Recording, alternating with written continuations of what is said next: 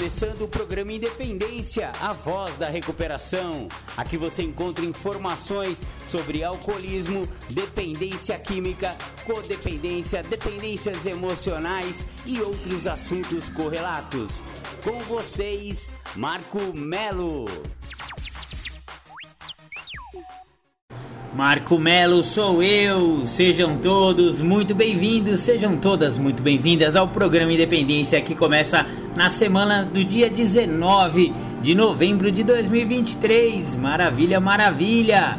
Hoje o programa Independência, olha, falar a verdade, cara, eu não sei como eu nunca falei sobre isso. Quer dizer, eu sempre falo sobre vários assuntos em vários programas, né? Só que um programa especificamente sobre o assunto de hoje é engraçado eu não ter feito ainda. Olha que interessante. O assunto de hoje é autoconhecimento. No fundo, no fundo, se você for ver, o programa de 12 passos é um programa de autoconhecimento. Para que que serve o programa se não para eu me conhecer melhor? Porque eu preciso conhecer o meu eu eu preciso destronar o meu ego. O meu ego dominou aí a minha vida e destronou eu e escondeu eu em algum lugar que eu nem sei aonde ele está. E o caminho dos 12 passos é justamente esse retorno ao eu, esse, é, esse autoconhecimento. Eu preciso conhecer a mim mesmo para eu poder saber quem eu preciso tratar. Sabe aquela música que eu tava matando o cara errado? É justamente sobre isso. Eu tava matando o cara errado porque eu nem conhecia o cara certo. Tem um cara que é bacana, que tem um cara que é desconhecido praticamente, que precisa ser conhecido. E os 12 passos, principalmente através do quarto passo, é que a gente vai trilhar esse caminho do autoconhecimento. O programa Independência de hoje vai falar sobre isso. Maravilha, maravilha. Vamos ouvir aquele som que eu fiz com o Rodrigo chamado Anônimo. E já já a gente começa com o programa Independência Autoconhecimento. Essa música se chama Anônimo, composição Marco Melo e Rodrigo Dias. Só por hoje é a minha nova história. Vivo o eterno agora, agora,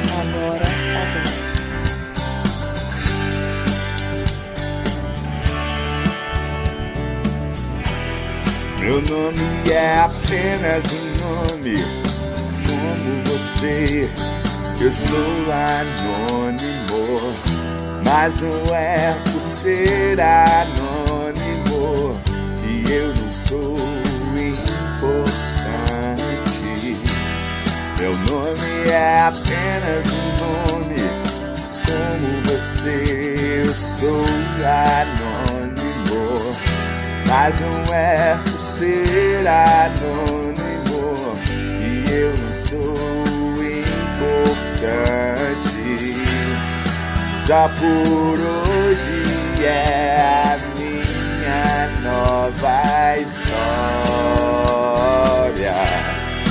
Vivo eterno agora, agora. Só por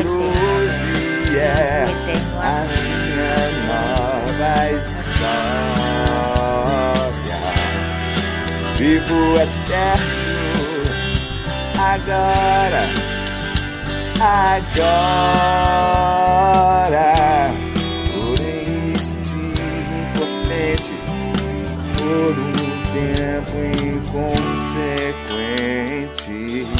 Minha história é parecida com a sua, uma história de dores, de droga, de rua. Porém estive impotente por um tempo inconsequente. Minha história é parecida com a sua, uma história de dores, de droga, de Eterno eterno Só por hoje é a minha nova Eterno agora,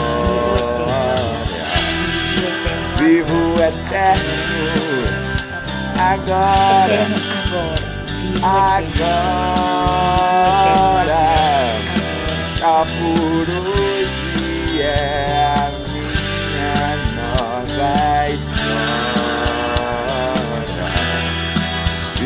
eterno. Agora, agora,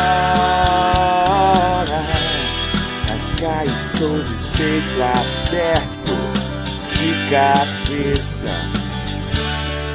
de cabeça erguida por uma irmandade. Fui acolhido, não sou mais digno de dó, não mais me sinto oprimido. Hoje eu não estou, não estou mais só, vivo apenas dia de cada vez. Só por é a minha nova história.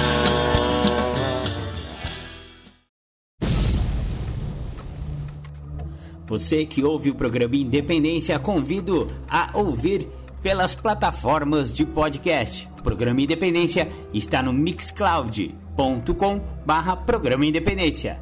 Estamos no anchor.fm barra Marco Tracinho Melo. Estamos também no Spotify, procure lá pelo Spotify, pelo buscador Programa Independência, assim como no Google Podcast. Também procure pelo buscador do Google Podcast o Programa Independência. Estamos também no YouTube, youtube.com barra arroba Marco Melo 1969. Curta nossas redes sociais. O programa Independência está no facebook.com barra programa.independência e no instagram.com barra programa.independência. Curta também as redes sociais de Marco Melo, facebook.com barra marco.melo.1969 ou então no Instagram, instagram.com barra marcoacemelo69. Entre em contato com a gente, programa.independência.gmail.com ou então pelo WhatsApp 11 99675 2115. Você está ouvindo o programa Independência, a voz da recuperação. Maravilha, maravilha, voltamos com o programa Independência. Hoje estamos falando 12 passos um programa de autoconhecimento. Eu falei na, na abertura do programa que os passos são feitos para a gente se conhecer melhor. Eu acredito bastante nisso, eu acho. Aliás, eu acho assim, todos os processos terapêuticos são para o autoconhecimento. Quando você vai numa terapia psicológica, por exemplo, uma é, uma psicóloga ou um psicoterapeuta ou um terapeuta holístico ou qualquer tipo de psicoterapia, você está buscando o que? Autoconhecimento. É, o ser humano tem essa característica de se enganar. Vamos falar real. Eu sou o mestre da autoilusão. Eu gosto de me esconder de mim mesmo. E por que que durante 30 anos quase eu fiquei lá usando droga para me esconder de mim mesmo, esconder o que parecia que ia me machucar. Aliás, grande resistência que vários adictos e alcoólicos têm a respeito de recuperação se dá justamente por esse medo desse eu desconhecido. Vamos falar real, a gente ainda não sabe se chafurdar dentro de si mesmo não vai sair aí é, coisas escabrosas, coisas que vão incomodar. Olha, vamos falar real, o adicto e o alcoólico eles têm muita baixa resistência para para dor emocional também, não só para dor física. Aliás, a dor física tem alguns que têm altíssima resistência, hein? Vamos falar real. Eu conheço uns aí que, nossa senhora. Agora, dor emocional é um ponto que o adicto e o alcoólico têm aí uma grande resistência, muito medo, né? E é um medo, vamos falar, é um medo infundado, tá, gente? Porque nem dói tanto assim. É a mesma coisa de quando você, quando eu fui parar de fumar tabaco, né? Eu achava que ia ser tão difícil e por causa disso eu já queria parar de fumar há muitos e muitos anos, gente.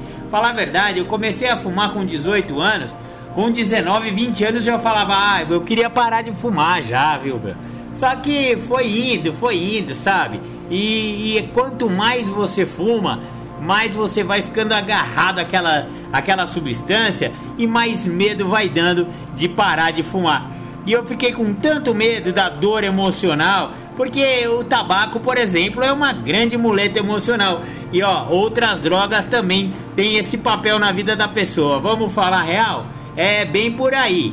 E eu vejo muita resistência em entrar em recuperação em função dessa dor emocional essa, essa, essa tendência que nós temos de querer evitar dor emocional.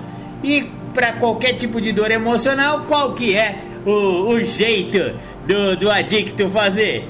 Taca-lhe droga, taca-lhe pinga e acabou o problema, né, velho? O jeito de resolver problema do alcoólico e do adicto é incrível, velho.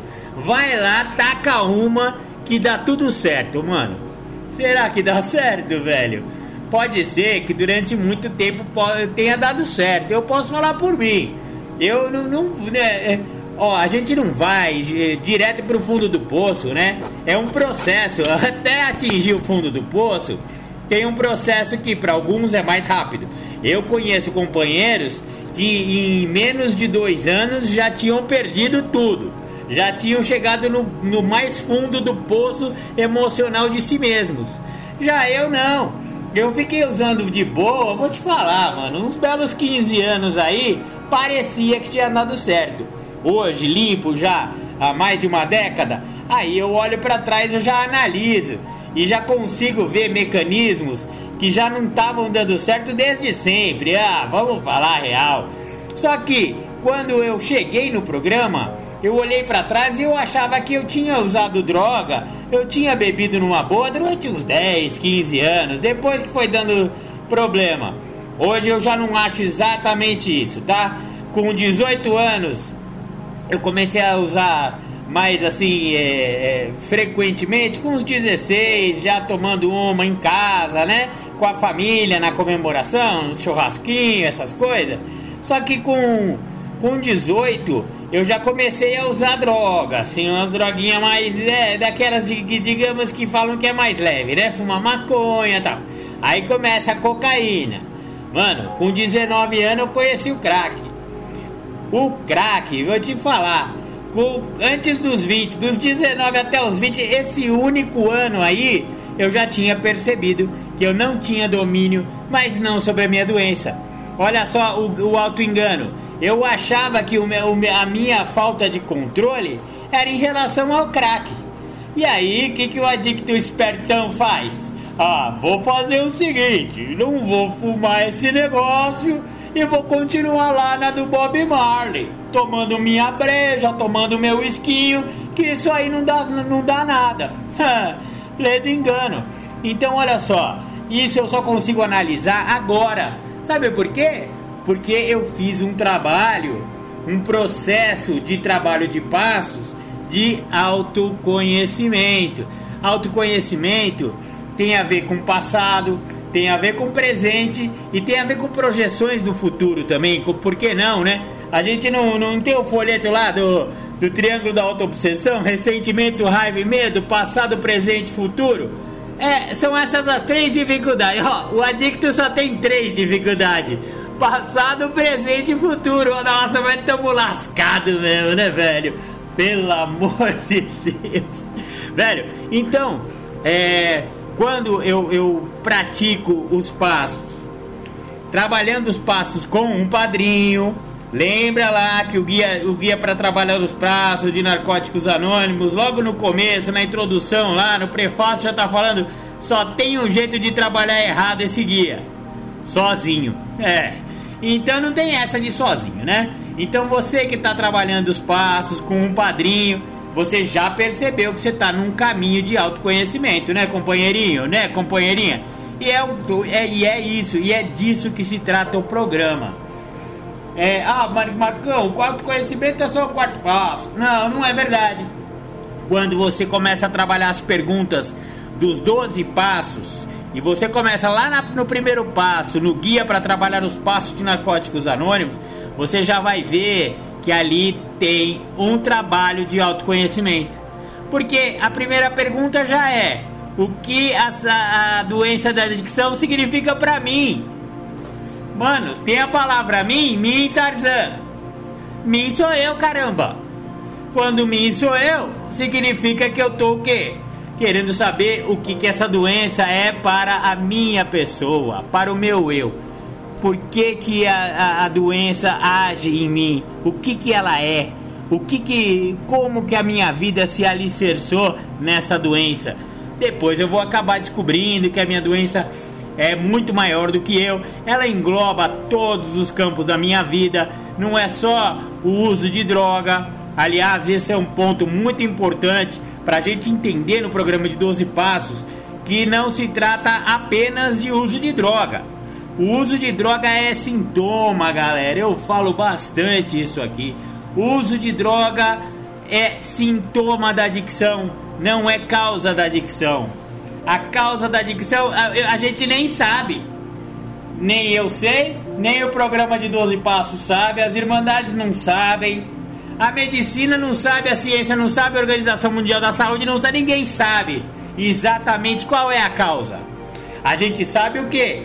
Que é uma série, é uma série de fatores que estão envolvidos no problema da adicção. Fatores biopsicossociais, fatores genéticos, fatores mentais barra emocionais, conforme a gente falou no programa passado, adicção uma doença mental e fatores espirituais. Nos fatores espirituais, à luz dos 12 passos, à luz das irmandades anônimas, o componente espiritual é o egocentrismo. Que a gente destrinchou um pouco isso aí no programa passado e a gente chegou à conclusão que o egocentrismo também é manifestação da psique, apesar de ser o núcleo espiritual da doença, porque a doença tem o tripé: compulsão, obsessão e egocentrismo. Compulsão físico, obsessão psíquico-emocional e egocentrismo espiritual. Mas egocentrismo também eu coloco também na esfera da psique. Porém, né, dentro da minha compreensão, aí é, aí é um caminho espiritual pessoal do Marcão. Eu já acho que, como eu, eu vejo em mim a dicção já tendo. Eu tenho nasci, eu nasci com a dicção, cara. Eu nasci com a dicção, então, se é uma doença de nascença, no meu caso, que eu já identifiquei que com três meses eu comi a lâmpada lá do, do abajur do meu berço, velho. Só aí que tu faz um negócio desse. Que, que criança de três meses, meu, três meses, menininho não tá nem mexendo os bracinhos direito. Pelo menos lá em 1969, que foi o ano que nasci, é, as crianças ficavam embrulhadas em cobertor meu, meses, tá ligado? Não é que nem hoje que a molecada já nasce com o zoião arregalado assim, já procurando o celular. É verdade, velho. Os meus sobrinhos nasceram agora, quer dizer, nasceram agora. Tem três aninhos, meu sobrinho. Já nasce, meu, semi-pronto. É impressionante como a molecada, como evoluiu. Aí a. É, é esse lado aí, a criança nasce bem mais esperta hoje em dia. Na minha época não, a gente ainda era sonso. E só que o adicto não. O adicto já foi, já meteu a mãozinha no abajurzinho que tinha do lado do berço, já desparafusou. Como que eu consegui desatarrachar uma lâmpada com aquelas mãozinhas, velho, de três meses? Parece que é brincadeira, mas a minha mãe jurava de pé junto que isso aconteceu de verdade. Porque quando ela chegou lá, cadê o bebê? Vamos ver o bebê, tá muito quietinho. Tá a criancinha lá com a lâmpada quebrada dentro da boca mastigando e com as gengivinhas sangrando. Ah, fala sério, Marco Melo, isso aí não se faz, cara. Ó, já nasci com a doença, eu tenho certeza absoluta que eu já nasci. Então, dentro dessa compreensão, não, não esse lado do egocentrismo ser, ser o componente espiritual apenas, mas dentro da minha compreensão de, espirit, de, de espírita que eu sou, espiritualista, prefere esse, esse termo? Como espiritualista, eu acredito que eu já vim com a missão de vencer essa doença, porque eu acho que eu já tive essa doença em outras ocasiões. Eu acho isso, mas aí é a minha compreensão, tá, gente? Ninguém tem que ir no, no, meu, no meu jeito de pensar, tá bom? Mas eu acho que é, a adicção pode ser um canal de vencer barreiras que o meu espírito precisava vencer. Eu acho que eu escolhi nascer com essa doença, porque eu já devo ter perdido para essa doença em outras ocasiões, talvez uma, talvez várias. E aí você fala, e aí, Marcão, você vai encarnar lá na terra de novo, velho. Aquela ali vai ser sua mãe, aquele ali vai ser seu pai, e você tá devendo aí uma. Você tá com uma dívida grande aí com a espiritualidade, tá ligado, né, mano? Que você já morreu de alcoolismo, você já se suicidou por causa de adicção, você já fez o diabo em outras encarnações aí, agora, fio. E aí, quer pagar dívida nessa? Vai nascer lá, não vai ser, você não vai ser nem rico nem pobre. Mas você vai ter um problema chamado adicção. Você topa? Tá querendo pegar aí essa missão? Aí eu peguei e falei: Não, vambora, vai. Vou nascer com essa doença aí, vai. Dessa vez eu vou vencer. E cá estou eu. Venci? Venci nada. Não é só por hoje. Sabe quando eu venci? Hoje. Hoje eu não usei. Então, faz 11 anos que eu não uso, eu tenho vencido. Mas significa a minha recuperação de hoje vale para ontem? Quer dizer, a minha recuperação de ontem vale para hoje? Não, né, velho? A minha recuperação de hoje começou a hora que eu acordei, 6 horas da manhã. E ela vai vencer agora. Vai, vai dar meia-noite daqui a pouco, que eu tô gravando esse programa aqui na, na quinta-feira. Vai, vai vencer agora, meia-noite. Porque meia-noite eu quero já estar tá dormindo, que amanhã eu tenho que pegar cedo, cedo no serviço. Então, é, a minha recuperação de hoje vale, vale para amanhã? Também não, né, velho? A recuperação vale por um dia só. Tá, mas eu vou falando, vou falando de componente espiritual e tudo e vou de, derivando um pouco do tema do programa de hoje, que é autoconhecimento, ok? Mas parece que eu devaneiei, mas não foi tanto assim, porque eu vejo esse processo do autoconhecimento também um processo espiritual. Porque partindo do princípio que eu tenho já um conhecimento adquirido de outro lugar, de outro plano, primeiro eu é, ó, é a minha visão, tá, galera? Mas eu acho que eu já vim de outra, eu tenho outros conhecimentos, porque meu, você pega às vezes uns vídeos no YouTube, uma criança de 3 anos to tocando Mozart, velho, como se fosse um pianista profissional. Não deu tempo desse moleque aprender isso aí. Da onde vem esse negócio? Eu acho que a gente já vem com conhecimentos adquiridos de outras vidas, de outras encarnações ou de outro plano. Eu não sei da onde vem, tá, gente? Quer dizer, eu tenho a minha convicção, mas eu não vou querer convencer ninguém. Mas, ó, se eu já soube, se eu já, já se eu já tive adicção, talvez em outras existências, velho, e eu resolvi nascer de novo com essa doença, significa que eu já sei, já soube muitas coisas. E aí, agora a minha, a minha, a minha missão espiritual seria eu me autoconhecer. E apenas dessa vida, não. Talvez eu tenha em algum lugar aí nos registros dos éteres todo o conhecimento que eu adquiri durante sei lá quanto tempo que meu espírito está por aí. Portanto, a minha, a, minha, é, a minha missão espiritual nesse plano aqui, nessa terra, é me autoconhecer, talvez até buscar conhecimentos que eu nem sei que eu adquiri já, que eu já tenha. E olhando só para essa, para esse plano, vamos lá, Marcão que comeu a lâmpada com três meses de idade, vamos, vamos a partir daí. Prefere assim? Pode ser assim também. Também existe um processo de conhecimento e um processo de negação, porque o adicto é, é o que tá lá no folheto do. Hoje eu tô falando bastante do folheto do, do triângulo da autoobsessão, né, galera? Porque vai ler lá o folheto, ele fala exatamente isso. Crianças é, normais, normais entre aspas, tá, gente? Elas vão querendo coisas, pessoas para é, suprirem suas necessidades e suas vontades. As crianças normais veem que às vezes não, não, não conseguem ser supridas no seu tempo, do seu jeito, e elas se conformam. A adicta não. O adicto não, não se conforma de jeito nenhum. E aí começa a criar mecanismos psíquicos de manipulação, de, de, de auto-engano. Olha, de criança, velho, de bebê, tô falando de criança pequena e que no desenvolvimento é diferente. O adicto é diferente, velho. Não adianta.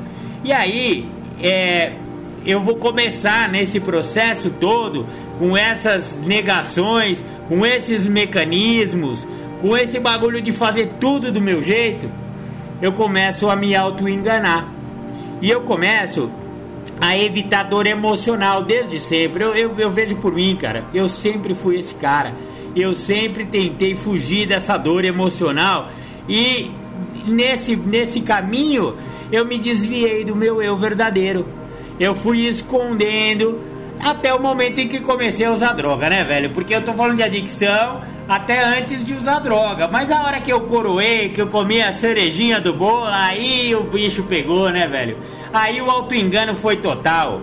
Aí eu comecei um processo de, de, de, me esconder de mim mesmo, me esconder da família, me esconder de todos os meus amigos. Nossa, aí, aí o bicho pegou, né, filho? E aí que eu preciso chegar no programa, me render ao programa, aceitar minha doença, admitir a minha impotência e começar a trabalhar. Primeiro passo, autoconhecimento no nível físico. Segundo passo, autoconhecimento no nível mental. Terceiro passo, autoconhecimento no nível espiritual. Para eu chegar depois desses três passos de base e fazer o quarto passo. O quarto passo, aí eu concordo com vocês. O quarto passo é o passo verdadeiro do autoconhecimento, mas vai ler o guia, vai trabalhar. Aliás, vai ouvir os programas de independência que eu falo do, do guia para trabalhar os passos. Tem eu acho que é dois passos por dia. Então vai ser por, por, por programa, né? Então acho que tem seis lá. Tem seis programas só dedicados ao guia. Vai ouvir esse programa lá.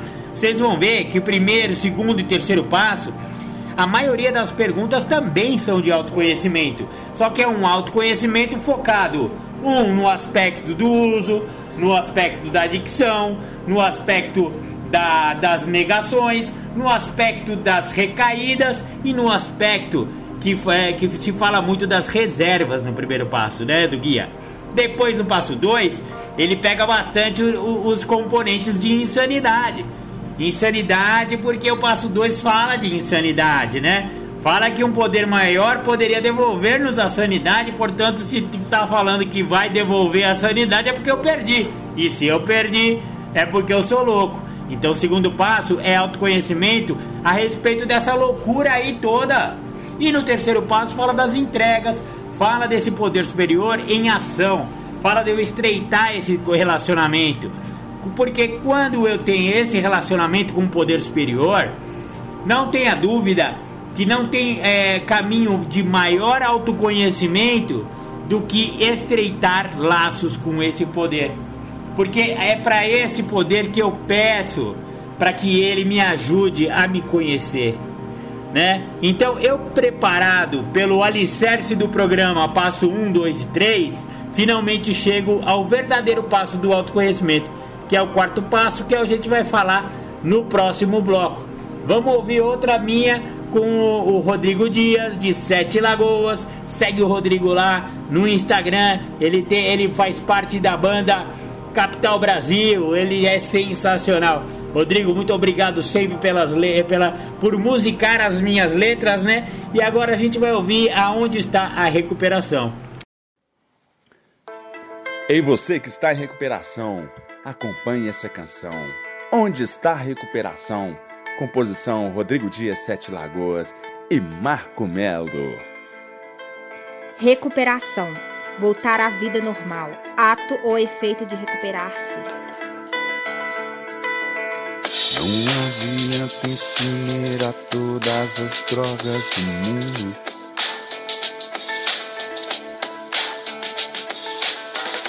Nem quebrar todas as garrafas, nem os mares fechar.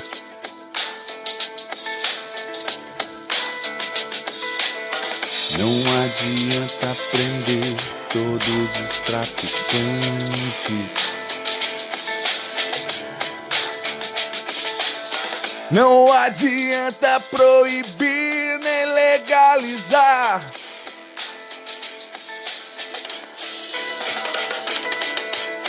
Pois a recuperação só vem de nós mesmos.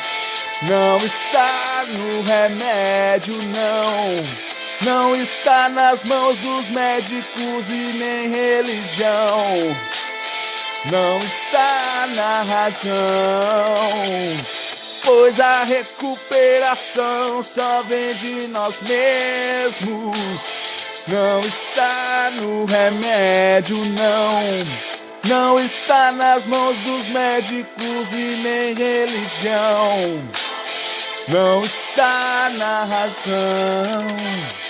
A recuperação está no universo interior. A recuperação está no Espírito. A recuperação está no universo interior. A recuperação está dentro do coração.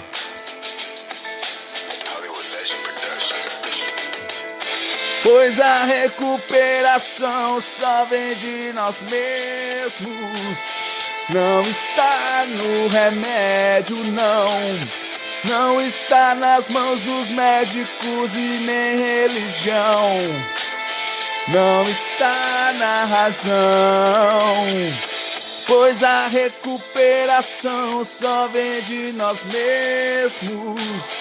Não está no remédio, não. Não está nas mãos dos médicos e nem religião. Não está na razão.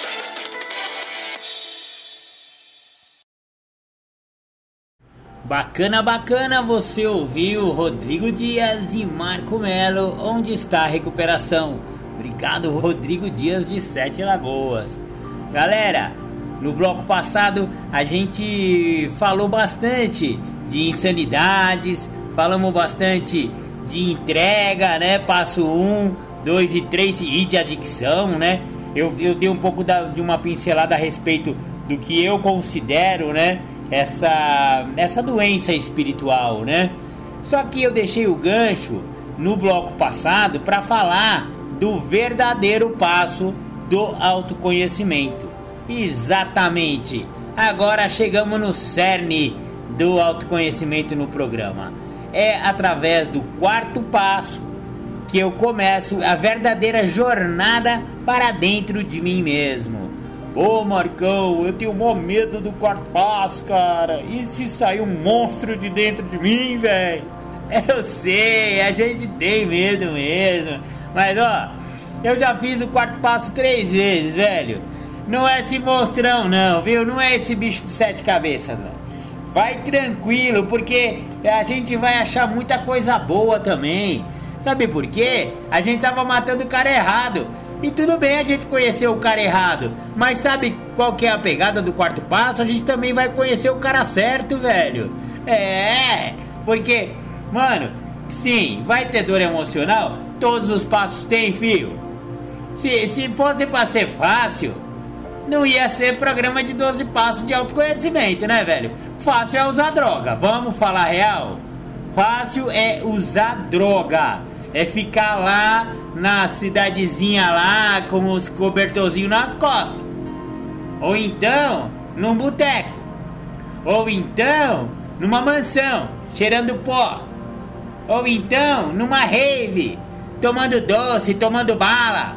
Isso aí é fácil e até gostoso e divertido. O adicto não vai achar gostoso e divertido isso? Mano, se não fosse gostoso e divertido, eu não tinha ficado 30 anos usando, brother. Ó, uma coisa que eu acho importante é desmistificar esse negócio de ó, oh, oh, drogas é um horror, drogas é horrível, drogas é. Mano, vamos falar real, velho. Vamos falar a verdade pra essa juventude aí. Ó, oh, molecada, droga é uma delícia. Mano, droga é um orgasmo. Sabe? É bom.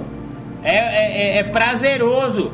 Sabe por quê? Porque a, a, a quantidade de dopamina que um uso de droga é, faz no cérebro humano, não existe nada natural que consiga atingir esses níveis de dopamina.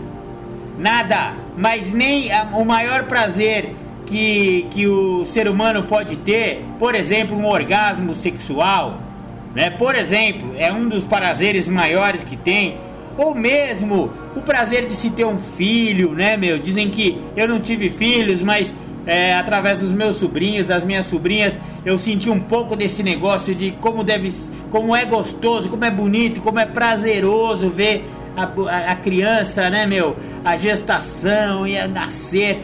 Mano, tem coisas prazerosas na vida normal. Só que nada, vamos falar real, nada é tão prazeroso quanto dar uma paulada, quanto cheirar uma carreirona quanto fumar um beckzão, quanto. Mano, seja, seja lá a droga que você queira falar aí, velho.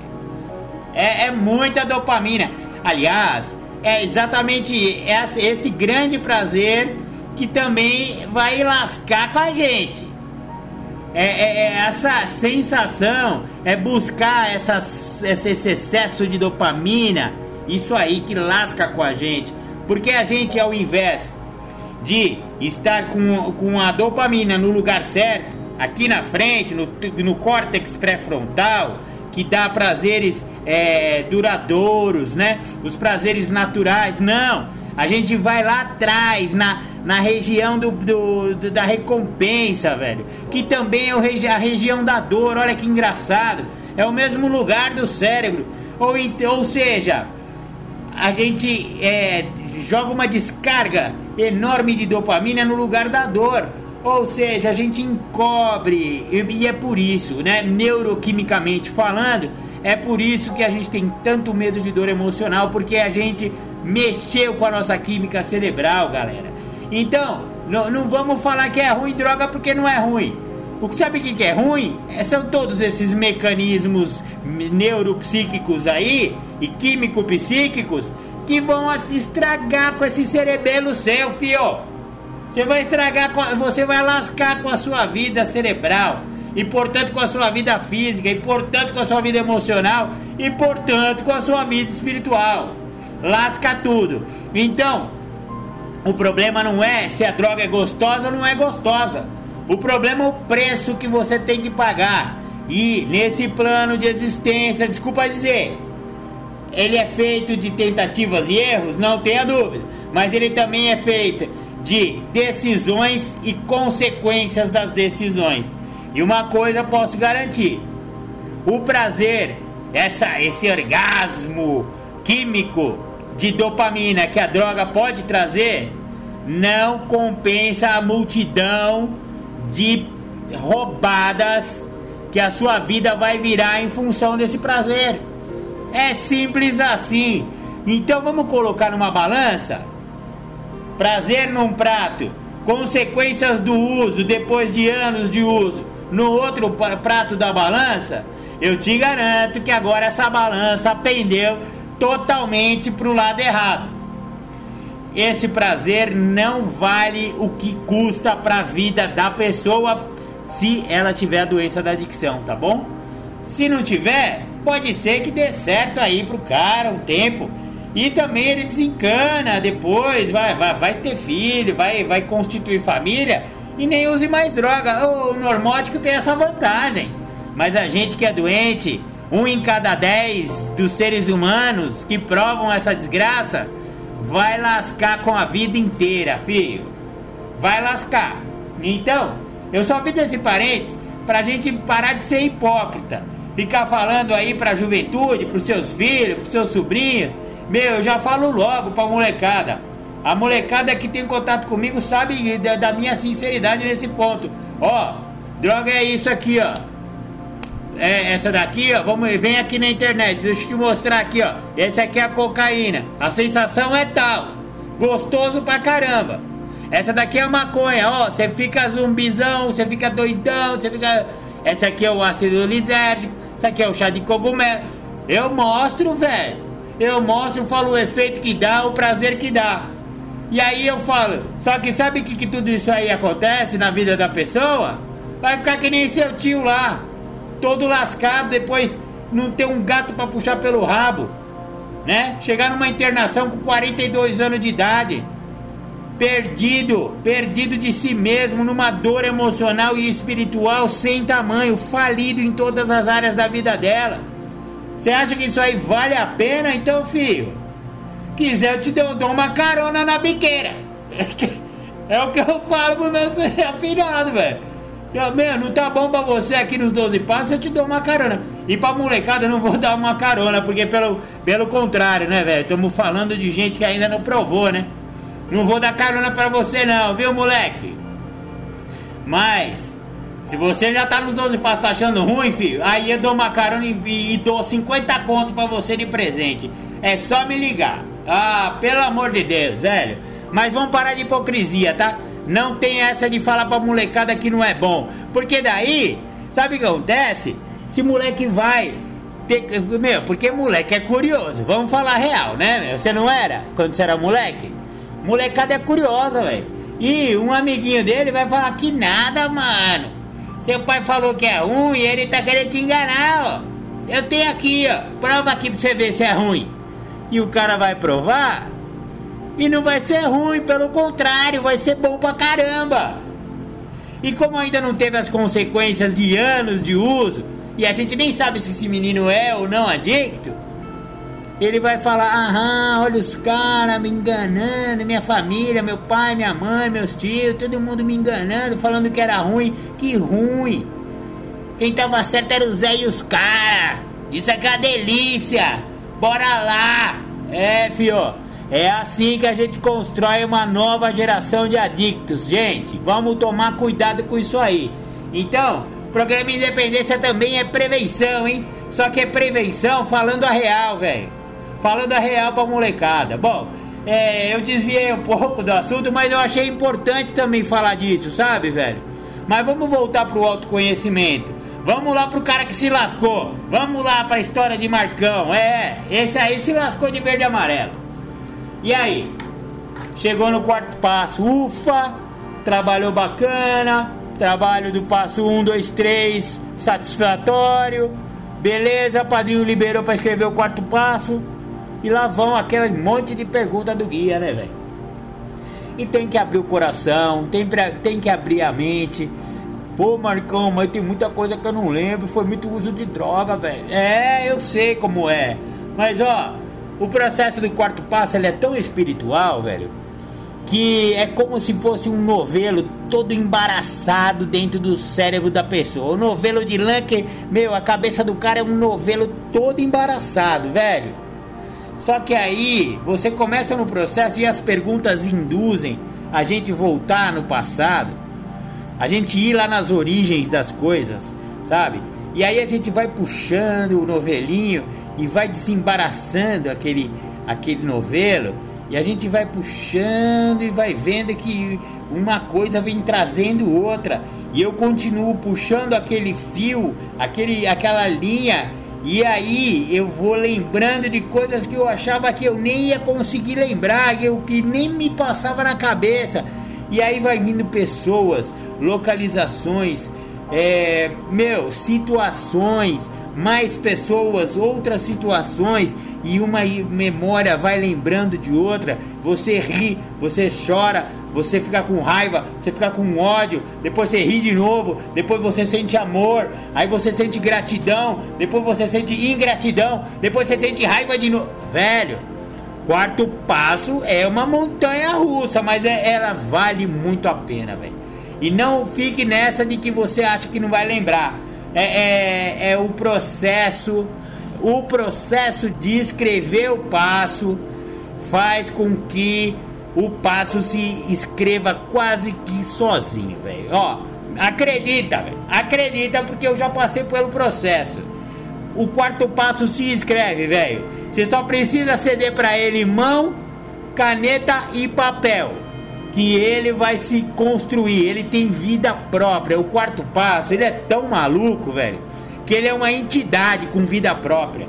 Porque ele é você. Ele é a sua história. Aliás, é essa história a coisa mais valiosa que você pode dar para aquele que está chegando e para aquele que já está no programa. O programa não é de partilha, não é de depoimento, não é de troca.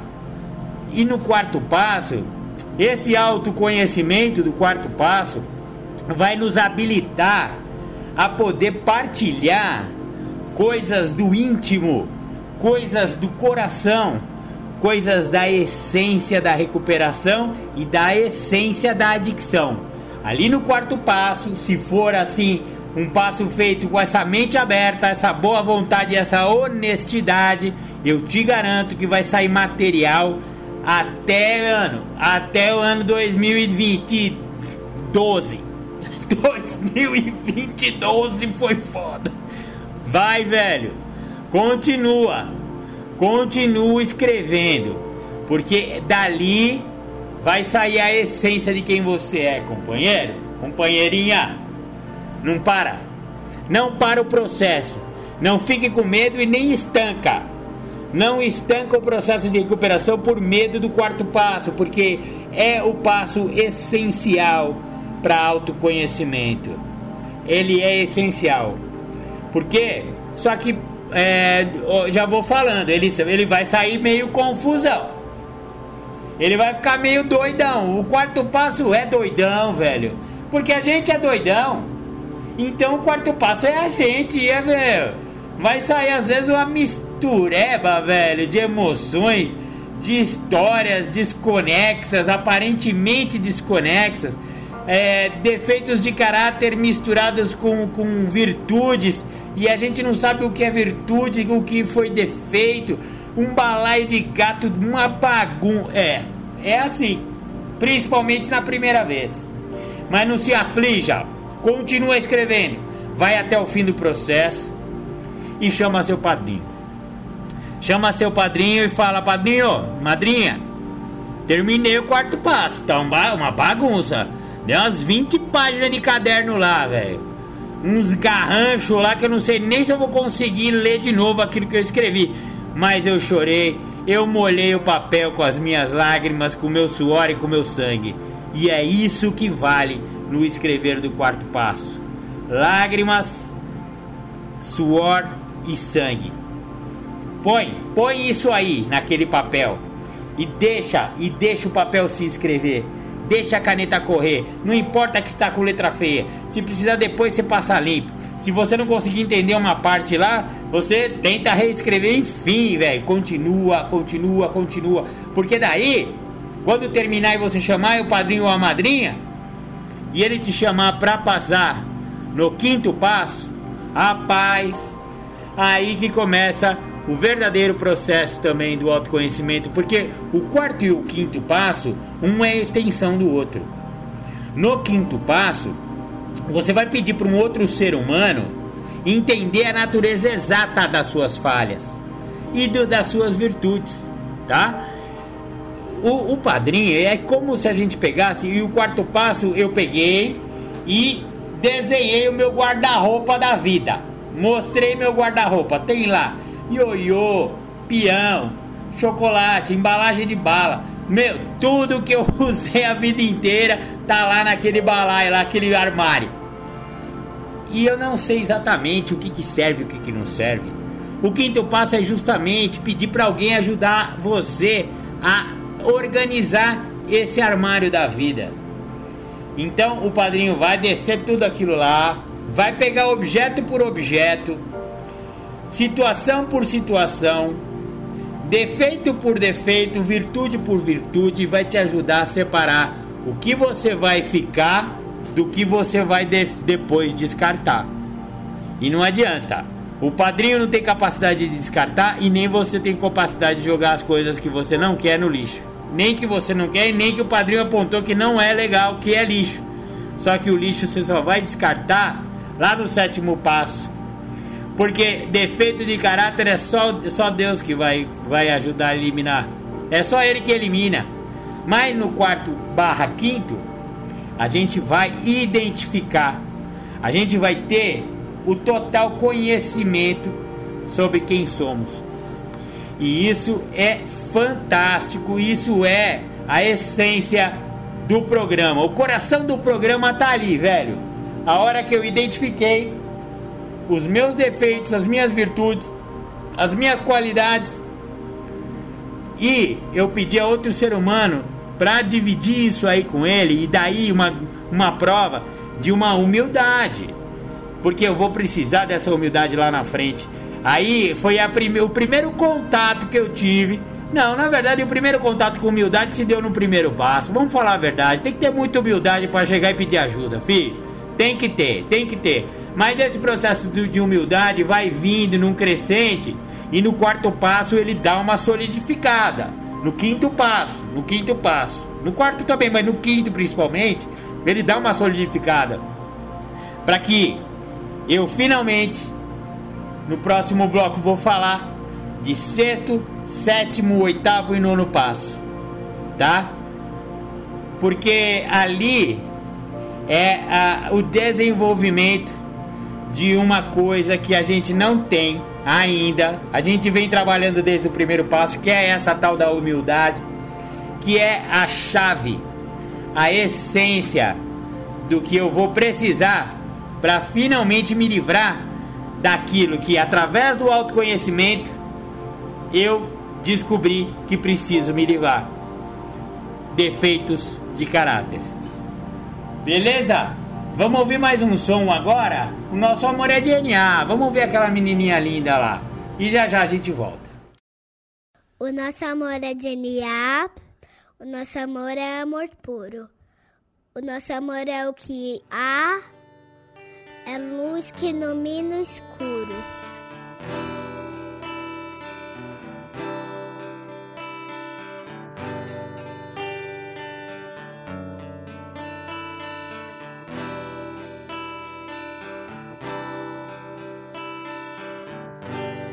Acreditamos num Deus que promove um processo de luz onde acontecem os resgates das vidas um Deus que mora em narcóticos anônimos, dentro das salas e dentro dos corações dos adictos em recuperação, para que nenhum adicto morra sem antes conhecer os caminhos de NA.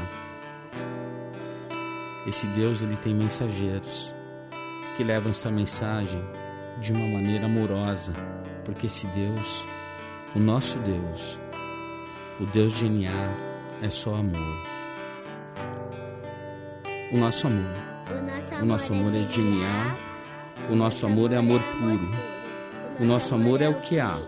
É luz que ilumina o escuro. O nosso amor veio dos guetos, viadutos, bares e favelas. O nosso amor é azul e branco, dos becos. O nosso amor é do Deus da aquarela. O nosso amor é de louco, é de valente. É de música cantada por vozes de beleza é de Armando, Murilo, é da gente. O nosso amor é de proceder com certeza. O nosso amor tem rebolo, tantã e tamborim. O nosso amor tem batuque de coração. É, o nosso amor não tem fim. O nosso amor tem ganzá, pandeiro e muita emoção. O nosso amor é de alma sofrida. O nosso amor é do primeiro mentor. É de criatura não esquecida é amor de sangue, de luta e de calor. O nosso amor não tem nome, é de Ronaldo, Rodrigo ou Roseli. Nosso amor já passou fome, é amor que não se vê por aqui. O nosso amor é de resgate e ajuda. É amor de mil amores, amor que tudo muda, virtudes no lugar das dores. É amor de bicho solto e de cicatriz, amor que se conversa com o olhar é lágrima seca de mãe feliz, é consciência e capacidade de amar. É amor que dança na pauta, amor que sonha acordado, é de cada um que faz falta. Amor de prazer, caridade e pecado. É prece do silêncio no peito, é pintura na cara do louco. Amor decente de respeito. É, nosso amor não é pouco. É amor só por hoje. Amor guerreiro é briga boa para bom brigador. Uma dádiva do amor primeiro. É experiência de vida, é amor. O nosso amor é brilho não esquecido. O nosso amor nasceu sem partida. O nosso amor é amor querido, é amor genial, amor de vida.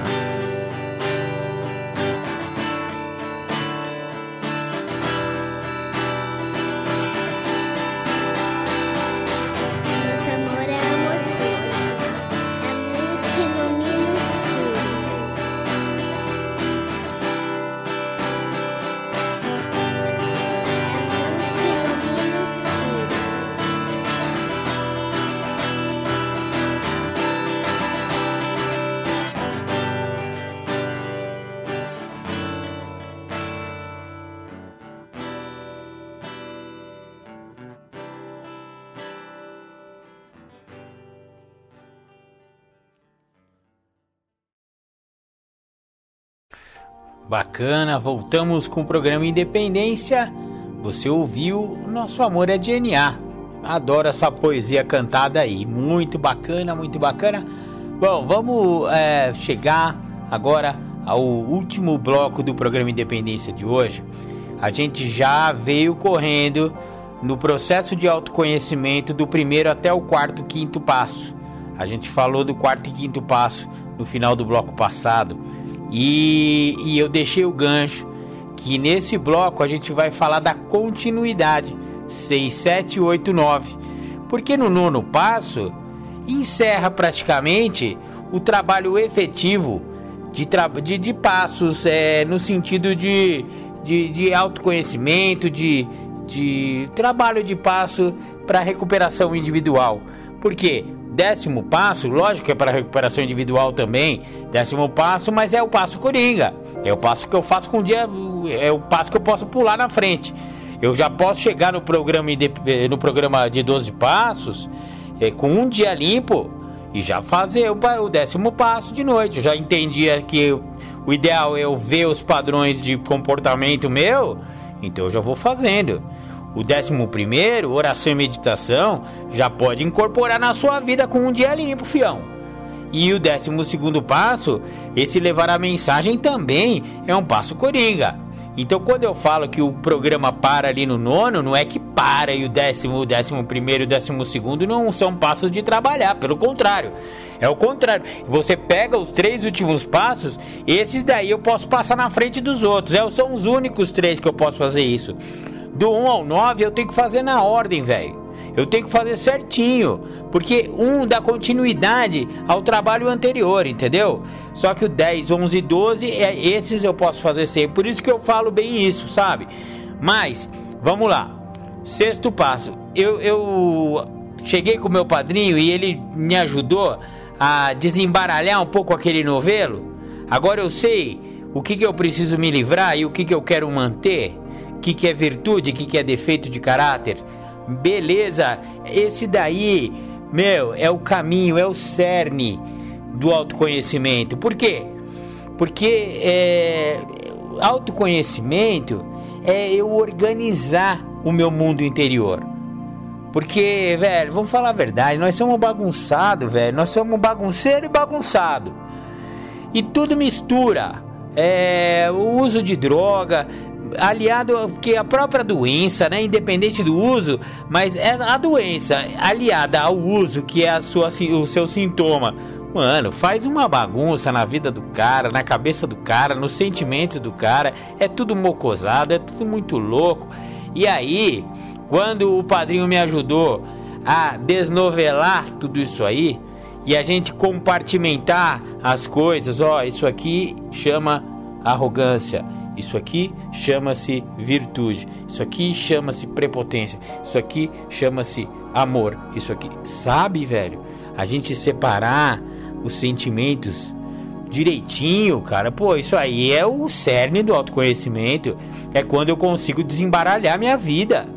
Perfeito.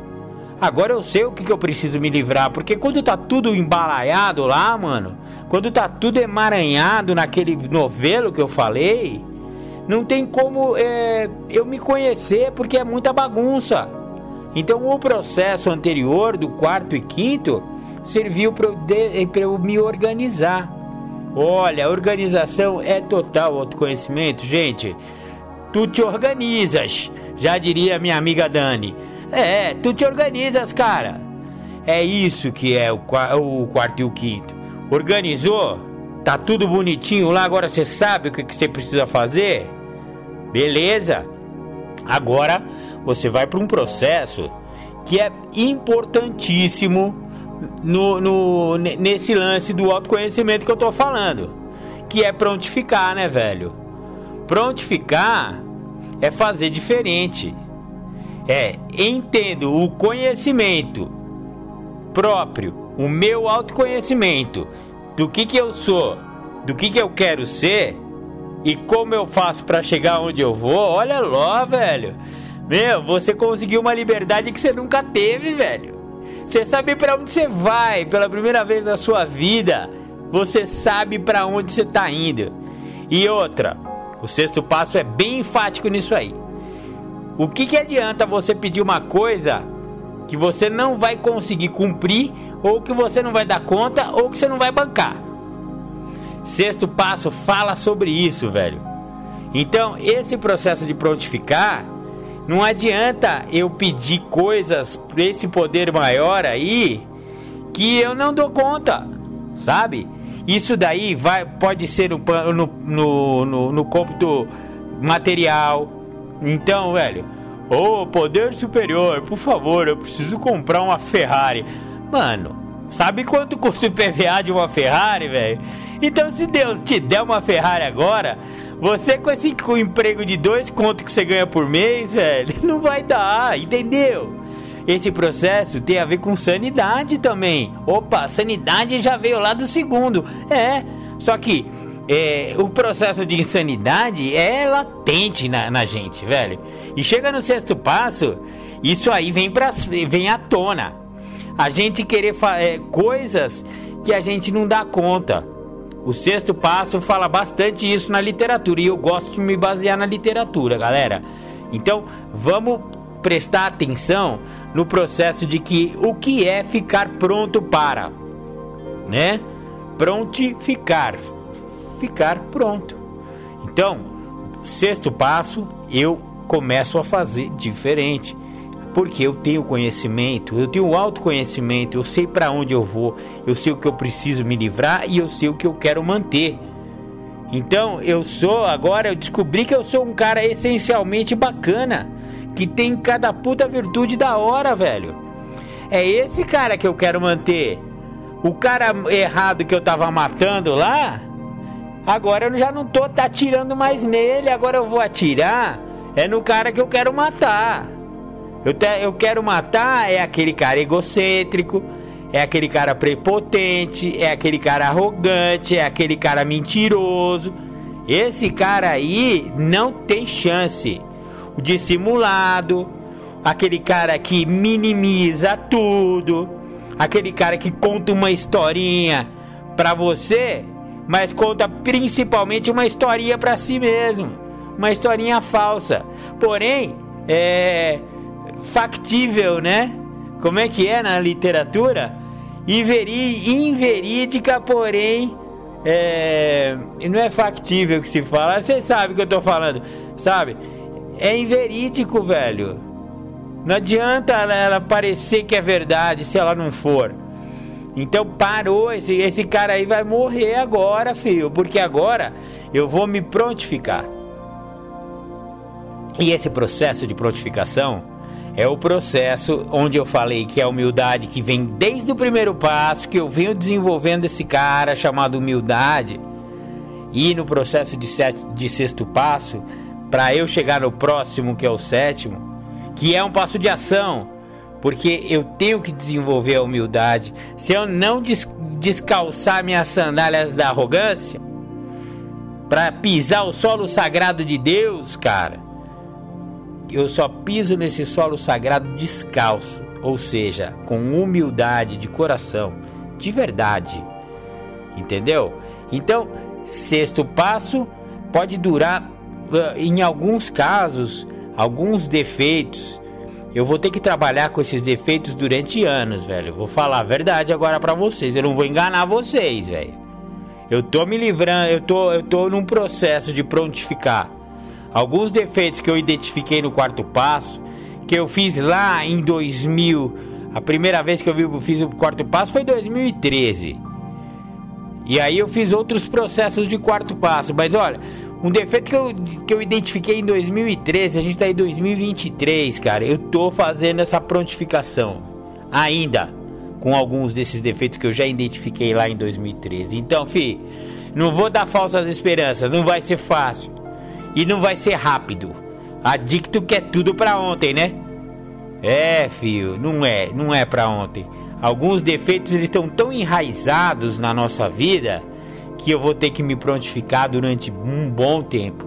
Eu vou ter que praticar o oposto daquele defeito, a virtude antídoto daquele defeito durante muito e muito tempo até eu fixar essa virtude e eu consigo é, passar por cima desse defeito com essa virtude. Eu me livrei? Não, não. Eu não me livrei, eu só preparei o terreno da humildade para que no sétimo passo eu rogue, eu peça, eu reze, eu ore para esse poder maior, para mim é Deus, né? Mas para você pode ser o, o poder superior que funcionar para você, para que ele remova esse defeito, sabe?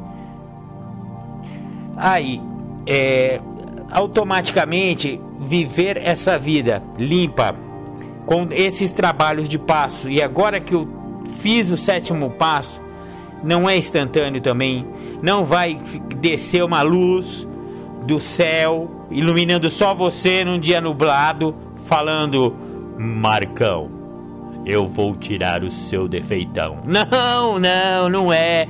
Isso aí é só Hollywood, velho. É só os 10 mandamentos de Hollywood que faz isso, velho. O nosso não. O nosso a gente continua vivendo. E pensa que não se livrou daquele defeito. Até que um dia você acorda e fala: opa, peraí. Eu tô sem preguiça, mano. O que aconteceu com a minha preguiça, velho? Uma vontade de fazer qualquer coisa que me pedirem. Eu tô com uma boa vontade que eu nunca tive antes. Aí, ó. Deus já trabalhou e você nem percebeu, porque não veio aquela luz, não é um raio, não é Shazam. Mas continua voltando, continua trabalhando, continua fazendo o trabalho de paz.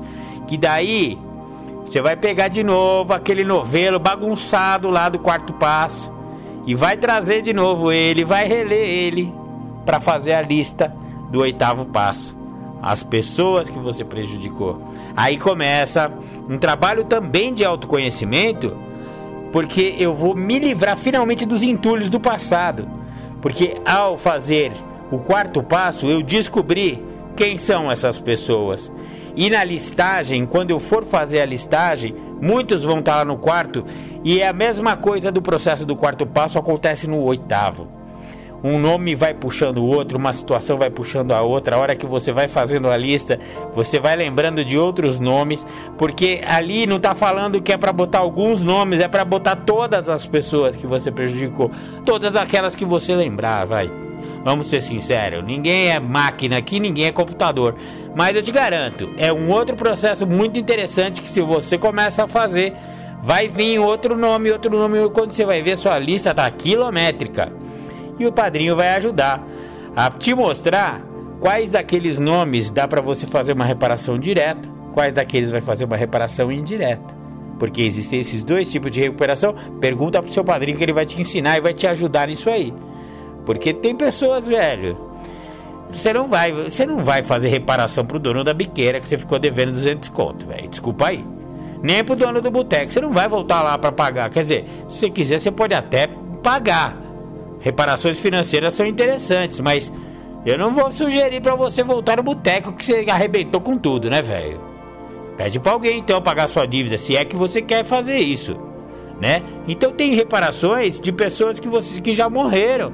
Tem pessoas que você vai lembrar que você viu uma vez na vida e nunca mais mas você prejudicou, ela tem que estar tá na sua lista. Se ela veio na mente, é porque você lembrou de uma situação que você deve reparações. E não omita nada, vai colocando. Depois que você fez a listagem, aí o padrinho vai te ajudar no nono passo. É um outro passo. Assim como o sexto pode durar anos, o nono também dura o resto da vida, velho. Eu tenho feito é, as minhas reparações desde quando eu fiz o nono passo, também alguns anos atrás. Algumas reparações vêm é, automáticas. O poder superior coloca algumas pessoas bem na sua frente na hora que, que tem que colocar. E você fala, opa, olha aí, olha o nono passo funcionando, companheiro, vem cá, papai, vem cá, meu tio, vem cá, minha tia, vem cá, tal pessoa, vem cá, eu preciso fazer uma reparação. Mano, e eu não tô buscando perdão de ninguém, não. Eu tô buscando o auto perdão. Eu tô buscando o autoconhecimento. E assumindo o meu papel de responsabilidade na minha vida agora. Não aquele cara que fez a cagada. Aquele cara fui eu, tá? Só que eu não tô querendo que esse cara, que, que aquele cara do passado faça reparação. Não, quem tá fazendo reparação é o meu eu de agora. Esse eu responsável que olhou para o seu passado, que teve autoconhecimento suficiente a ponto de poder fazer as reparações. Olha que sensacional o processo de autoconhecimento à luz dos 12 passos. Então, era isso que eu queria passar para vocês hoje no programa Independência Autoconhecimento, né? É, a recuperação é um processo de autoconhecimento. Maravilha, maravilha! Queria agradecer a todos e todas que tiveram a paciência de chegar até esse ponto do programa Independência de hoje. E queria mandar um beijão no coração para todo mundo que segue a gente, continua seguindo, continua interagindo. Vai lá nas redes sociais, vai lá nas plataformas de podcast, pode comentar, pode falar. Ah, na, na medida do possível, eu tento responder a todos e todas. E eu só quero agradecer, né? A esse poder maior que me colocou aqui como um instrumento para falar um pouco da experiência desse gordelo muito louco que arrebentou com tudo, mas que conseguiu ficar limpo, velho. Não sei se eu sou exemplo, velho, mas eu sei que eu sou um exemplo para mim mesmo, porque eu não acreditaria se me contassem lá atrás que eu ia ficar limpo. Eu não ia acreditar no cara que lá, imagina cara que veio do futuro e conheceu o Marcão limpo, vai, vai, vai lá no passado daquele Marcão zoado e fala, mano, você vai ficar limpo, velho. Você acredita? Não, não acredito, velho. Eu não acreditaria, velho. Mas deu certo, velho. E eu tô aqui é para passar como mais ou menos aconteceu comigo e pode ser que também aconteça com você. É, essa é, é a essência do programa de 12 Passos, a essência do programa de recuperação é quem já passou por uma certa experiência, tenta passar isso para quem ainda não passou por essa experiência, para que mutuamente um ajude o outro. E eu aprendo muito mais com vocês do que vocês devem aprender comigo, eu tenho certeza disso. Muito obrigado, beijo no coração, fiquem com Deus e até domingo que vem com mais programa Independência. Tchau, tchau.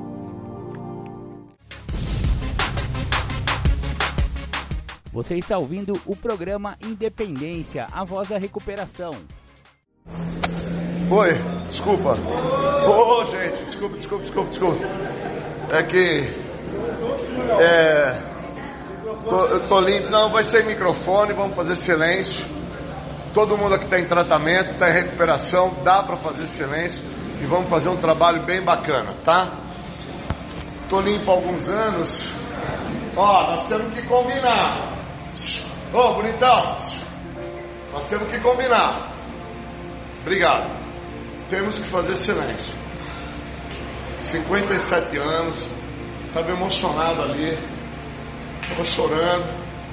Encontrei uma pessoa importante na minha vida, que depois de 10 anos voltou a usar droga, hoje está limpo já há 8 anos.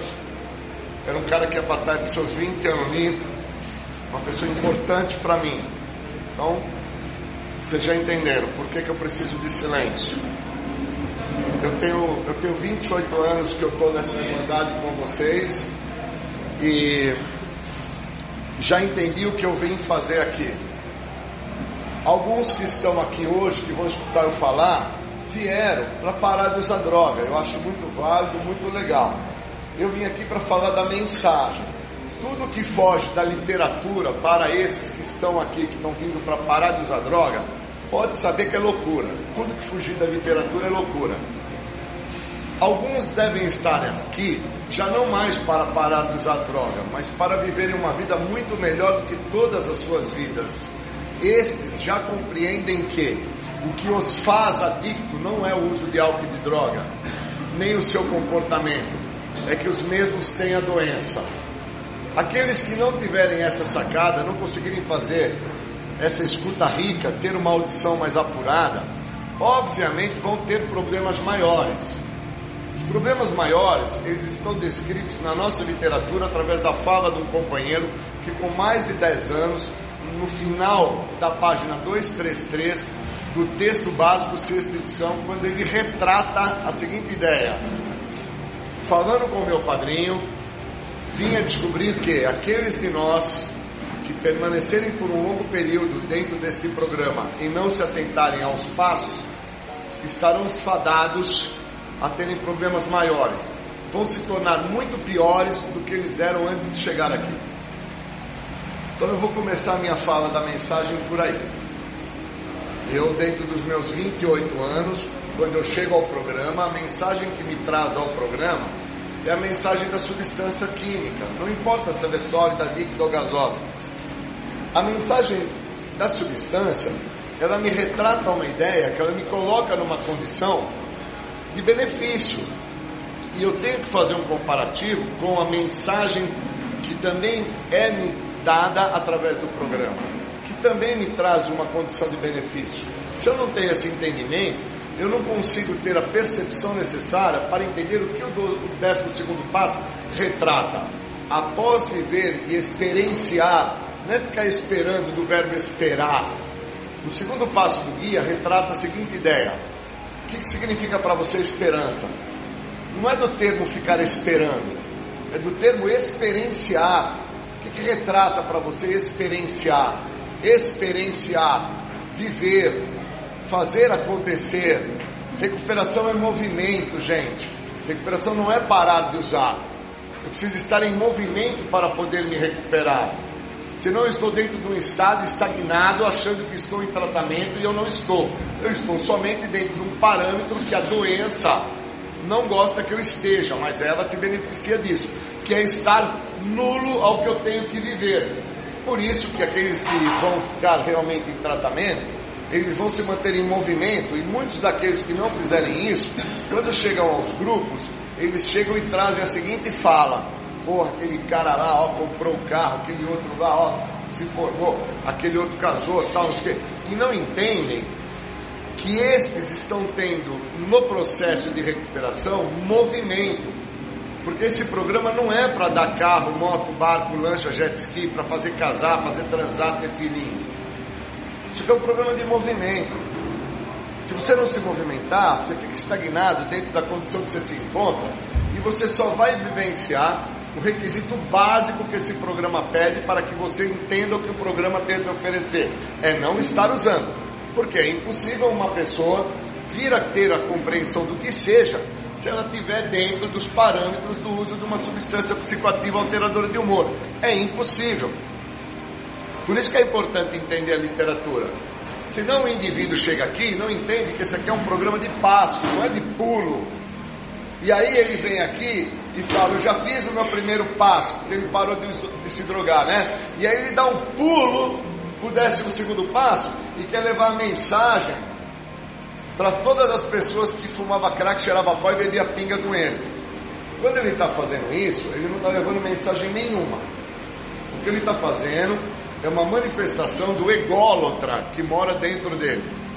É um estado de loucura, porque ele não está usando a literatura. Espero que vocês estejam me entendendo. Se tem alguns aqui que estão fazendo isso, para de fazer isso, cara. Para de fazer isso. Para de ser louquinho. Vai ler. Uma pessoa só desenvolve sabedoria através do conhecimento. Conhecimento é literatura, cara. Eu fiquei 20 anos dentro desse programa, sem entender o que esse programa tinha para me oferecer, acreditando estar em recuperação. E na verdade eu estava dentro do parâmetro a qual o programa me pede para que eu entenda o que o programa oferece. Eu estava dentro do parâmetro de não usar o químico. E aí eu não usava o químico, chegava na sala e fazia a partilha do Tá Foda. Bom dia, gente. Meu nome é Júlio e Tá Foda. Hoje no serviço foi foda. É, lá em casa tá muito foda. É, com os meus amigos tá foda. Tá, tá tudo foda. Obrigado, bons momentos, tá foda. E não sabia o que se referia o tá foda. É que eu não conseguia entender quem eu era, da onde eu tinha vindo, até onde eu tinha chego e para onde eu iria com o que este local que me recebeu tinha para me oferecer. E aí eu não me trato, cara. E eu não me recupero. Porque o meu problema não está pautado mais no uso de álcool e de droga. O meu problema está pautado em ter a doença da adicção. Eu tenho a doença. Eu não sou a doença, eu tenho a doença. É mais ou menos dentro da mensagem que o dentista traz para as pessoas quando se senta na cadeira do dentista. Ele fala: olha, precisa escovar, precisa passar fio dental, precisa fazer bochecho, precisa escovar a língua para não ter bafo, precisa ser uma pessoa higiênica. Mas o indivíduo está com uma cara porque ele dorme comendo doce, ele não escova o dente, ele não passa um fio dental, ele não faz uma bochecha, mas ele quer resolver a dor que ele está sentindo no dente. E aí ele vai no dentista, óbvio, o dentista senta ele na cadeira, é um dentista picareta, vagabundo, e faz lá um remendo no buraquinho do dente dele, ele acha que resolveu o problema. O que ele fez ali é que ele tratou de forma superficial o problema. Se eu fosse o dentista do momento e o indivíduo chegasse para mim com esse dente cariado, ele ia sentar, eu ia falar para ele assim: Você quer que eu resolva o seu problema? Ele ia falar: Eu quero, doutor, eu gostaria de não sentir mais dor. Eu ia falar para ele: Pega um papel e caneta que eu vou te ajudar. Na hora que ele pegasse o papel e caneta, eu ia falar: Escreve aí: Eu sou porco, eu não escovo dente, eu não passo fio dental, eu sou sujo. E aí, toda vez que ele olhasse aquilo escrito, ele ia falar: Opa, escova dente, opa, fazer bochecho, opa.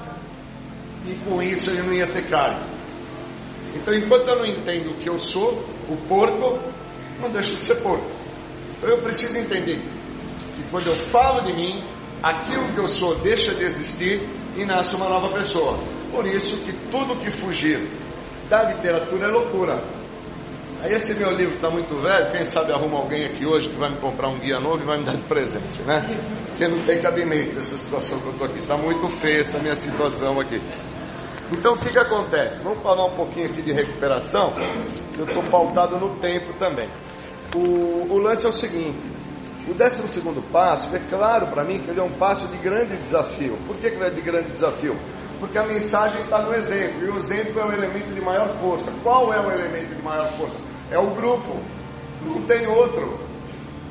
Eu sou o grupo, vocês são o grupo. Contra nós, ninguém pode. Por isso que a literatura fala que uma pessoa sozinha está em má companhia, que só existe um jeito da recuperação não dar certo, é tentar fazer um programa sozinho.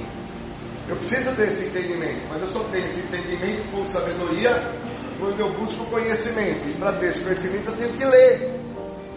Então, para com que eu entenda o que eu tenho que falar para vocês, eu preciso entender o seguinte: levar a mensagem tem que se tornar uma parte do Júlio. Senão, que, que eu levo do júlio para as pessoas? O que é que eu deixo para aquelas que estão a me ver? Eu preciso com que essas pessoas que vão receber a mensagem hoje aqui entendam que eu chego ao programa sem entender quem que eu sou. Permaneço no programa por 20 anos sem fazer o uso, sem saber quem eu sou, acreditando que eu estava já em recuperação. Aí com 20 anos limpo, eu tenho um problema extremamente comprometedor na minha vida, me leva ao ápice da loucura, porque antes de chegar ao ápice da loucura dentro do programa, eu já tinha vivido o ápice da loucura fora do programa, quando eu tenho contato pela primeira vez com o uso da substância.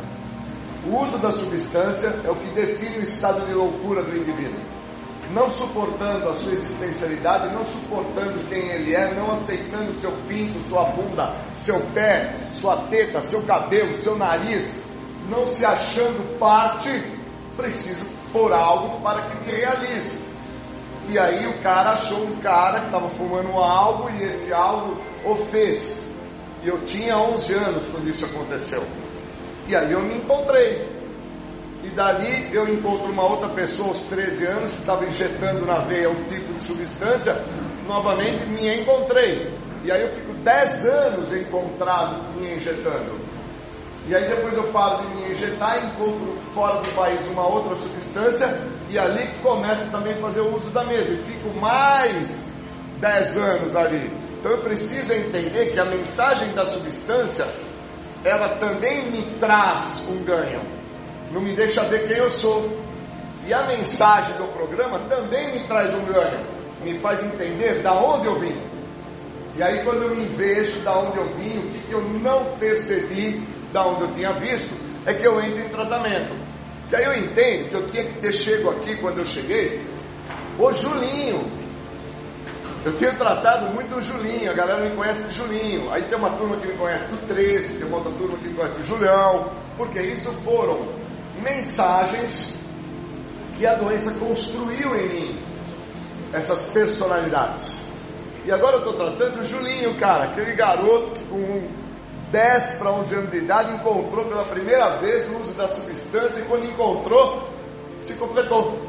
Porque o que o faltava a ele, até aquele momento ele não sabia o que o faltava dentro da sua identidade. E depois eu me estendo por mais 20 anos sem entender o que me faltava. Então eu tentei aqui dentro do Livre, vocês já devem ter vivido muito isso com muitos amigos de vocês, não tem como fugir disso Aqueles que pararam de usar droga e comprar tênis, comprar carro, comprar moto, comprar jet ski, vai trepar, vai fazer filho, vai estudar, vai trabalhar. E tudo isso o cara acha que é recuperação. Só que nenhuma parte de nenhuma literatura nossa, nenhum de todos os livros que nós temos, fala que o programa vai te dar esses bens materiais. Ao contrário, no capítulo do texto básico, Recuperação e Recaída, lá fala que nós vamos perder entes queridos, vamos ter falência, vamos passar situações financeiras realmente comprometedoras, vamos ter inúmeros desafetos, mas vamos permanecer sóbrios. Lá não fala que vamos permanecer limpos, vamos permanecer sóbrios, porque sobriedade é o estado de espírito e é uma questão de ordem fisiológica, é físico. Olha que bonito entender isso. Aí eu retrato novamente, né? Ou salvamos todos, ou não salvamos nenhum. Ou nos salvamos todos agora através da mensagem, ou não nos salvamos nenhum. Porque aí vamos passar a mensagem tipo de um telefone sem fio. Qual mensagem? Uma mensagem que não é do programa. Por isso que o décimo segundo passo é tendo experimentado o despertar espiritual de todos os outros 11 passos, é que eu vou levar a mensagem. Eu não posso levar a mensagem do Júlio. Eu tenho que levar a mensagem do programa, que deixa claro que, no primeiro, segundo e terceiro passo retrata ao Júlio. Uma condição de deter a doença. Que quando eu detenho a doença, eu estou dando vazão para que este programa trabalhe na minha vida e me mostre débil que eu sou, não impotente. Porque se tivesse impotência, eu tinha parado de usar no primeiro dia que eu usei a primeira substância. Situação que eu faço ao contrário. Eu compro 10 unidades da substância, uso as 10, vou lá, compro mais 10 na sequência, uso depois de meia hora, compro mais 10. Então, um cara que faz isso, que compra de 10, de 20, de 30, de 50 unidades de forma reiterada, sequenciada, ele não é impotente, ele é extremamente potente a situação. Olha que lindo. Agora, quando ele compreende que o significado da palavra impotência no dicionário retrata a ideia de débil, ele consegue entender. Somente um débil vai ficar a fazer o uso de forma reiterada de algo que muda seu estado de humor, que compromete a sua maneira de pensar, que faz com que ele perda seu senso de limite. Então, olha que lindo, primeiro, segundo e terceiro passo do guia porque no segundo passo do guia fala da perda do senso de limite, no terceiro passo do guia retrata a ideia entre vontade e necessidade. Então, olha como é bonito entender que a mensagem não é a mensagem do Júlio, é a mensagem da literatura, a mensagem do programa. E, e hoje foi um dia impactante para mim, porque eu acordo de manhã com a mensagem do programa e ao sair na rua para ir buscar um afilhado meu que está aqui participando do evento comigo, eu passo na rua, na, na Unicamp, e ali é um local que eu treino, eu, eu, eu treino nada de pedalo, eu sou um cara que sou do tri. Acho que o esporte é extremamente fundamental para pessoas que estão em recuperação. Porque é necessário desenvolver dopamina, endorfina e serotonina nas pessoas para fazer um processo de compensação. Caso isso não aconteça, em alguns que estão aqui, porque se sintam, poxa, Júnior, é, eu não sou um cara do esporte, continua fumar teu cigarro, meu irmão. Eu já entendi o que você faz. Você precisa sentir alguma coisa, tu sentindo a nicotina. Continua a comer seus baldes de doce. Eu já entendi como é que você funciona. Você precisa de glicose, açúcar, energia. E você não está lendo a literatura para entender que isso é um processo de substituição. Está escrito lá no texto básico, nos sintomas da doença. Nega o que está fazendo e depois vem substituição, racionalização, desconfiança dos outros, culpa, vergonha, desleixo, degradação e crack. Você precisa entender isso. O resultado final é crack. O resultado final é pó. O resultado final é maconha. O resultado final é pinga. Você precisa entender. O resultado final é sorologia positiva. O resultado final é, é, é, é sífilis, é gonorreia. Eu preciso entender o processo. Enquanto eu não entendo o processo, eu não entendo o que me trouxe até aqui. O que me traz até vocês é a doença. E aí eu passo na Unicamp e vejo um garoto jovem, bacana, sentado no chão e me impactou. Porque eu queria ser aquele garoto sentado, que passou a madrugada inteira se drogando, bebendo, fudido, cheirando. E a hora que ele estava ali no chão, eu vi que ele estava comprometido. Aí eu fui lá para fazer um acolhimento nele. Meu afilhado achou estranho eu fazer isso. E aí eu fui lá, vi se ele estava bem, se ele precisava de ajuda. E qual a mensagem que ele me trouxe? Que ele estava em confusão mental, ele não sabia que horas eram, aonde ele se encontrava, como é que ele tinha parado ali, ele não sabia se era sol ou tarde, eram seis horas da manhã. Então isso significa a perda do senso de limite que ele teve no dia anterior. Olha que lindo ter esse entendimento. Não é um ato de insanidade ele ficar se drogando a noite toda. É que a mensagem que ele tem do químico é que ele vai curtir, que ele vai transar, que ele vai ser feliz, que ele vai ser bacana. E a mensagem que eu tive do tratamento foi me mostrar que a perda do senso de limite dele como ser humano levou ele àquela condição que ele está. E aí você fala, pô Julinho, aí você gostaria de ser o cara? Sim, porque nota-se que ele vem de uma família que tem condição de sustentá-lo, de pagar uma kitnet, de manter ele no curso é, para medicina ou, ou, ou ciências ou o que seja. E eu não fiz isso. Eu não fiz isso, cara, porque a minha doença não me permitiu. O estado do ego, o abuso, todo o estado de inconformidade que eu trago dentro da minha história de vida desde a minha infância, onde de pequeno eu já era chamado na escola do inhonho. Eu não era visto o Júlio, eu era conhecido como o o bolofa, o gordo, o cara que tem uma anomalia. Quem é que quer ficar perto do gordo? Quem é que quer sair com a baianinha? Quem é que quer sair com o feio, com a feia? Vivemos e sobrevivemos num país onde bonito é o magro, cara, feio é o gordo, bicho. Quem está bem na vida é branco, quem está queimado é preto, cara. Essa mensagem que eu recebo me impede de ser quem eu sou. Porque aí eu quero ser magro. Cara, quero ser rico, velho. Não quero ser pobre. Eu preciso ser aceito. Quarto, quinto, sexto passo do dia faz isso. Detém o impostor, deixa claro quem eu sou no todo e me dá uma possibilidade de mudança. Por quê? Porque no isso resulta, no sexto passo, retrata a ideia do feliz é o ignorante. Está escrito lá no livro. Felizes são os ignorantes, que não se atentam à atenção, não se atentam. E aí fica sendo ignorante aqui dentro. Acha bonito ser feio. Não sabe nem porque está no programa. Chegou aqui porque acha que está fumando uma pedra. Não conseguiu entender ainda que ele não gosta do pinto, da bunda, do nariz, do tênis, de porra nenhuma disso. Puta frustradão, sacou? Puta frustradão. A mensagem que ele vai passar para os amigos é o seguinte: Cara, encontrei um lugar massa, velho. Vamos lá comigo. Lá é pá. Tem umas minas, tem uns caras pá. E você pá. O que, que é pá? É pá do quê? Da puta que pariu. Pá do quê? Né do quê? Você está de loucura. Essa mensagem é o estado de loucura. Não sabe nem por que chegou. E eu preciso entender que existe uma grande diferença entre humilde e pobreza. Ah, o cara ali é humilde, olha como ele é, como ele é humilde. Não, não tem nada de humilde, cara. Ele está todo maltrapilho, só porque ele é pobre.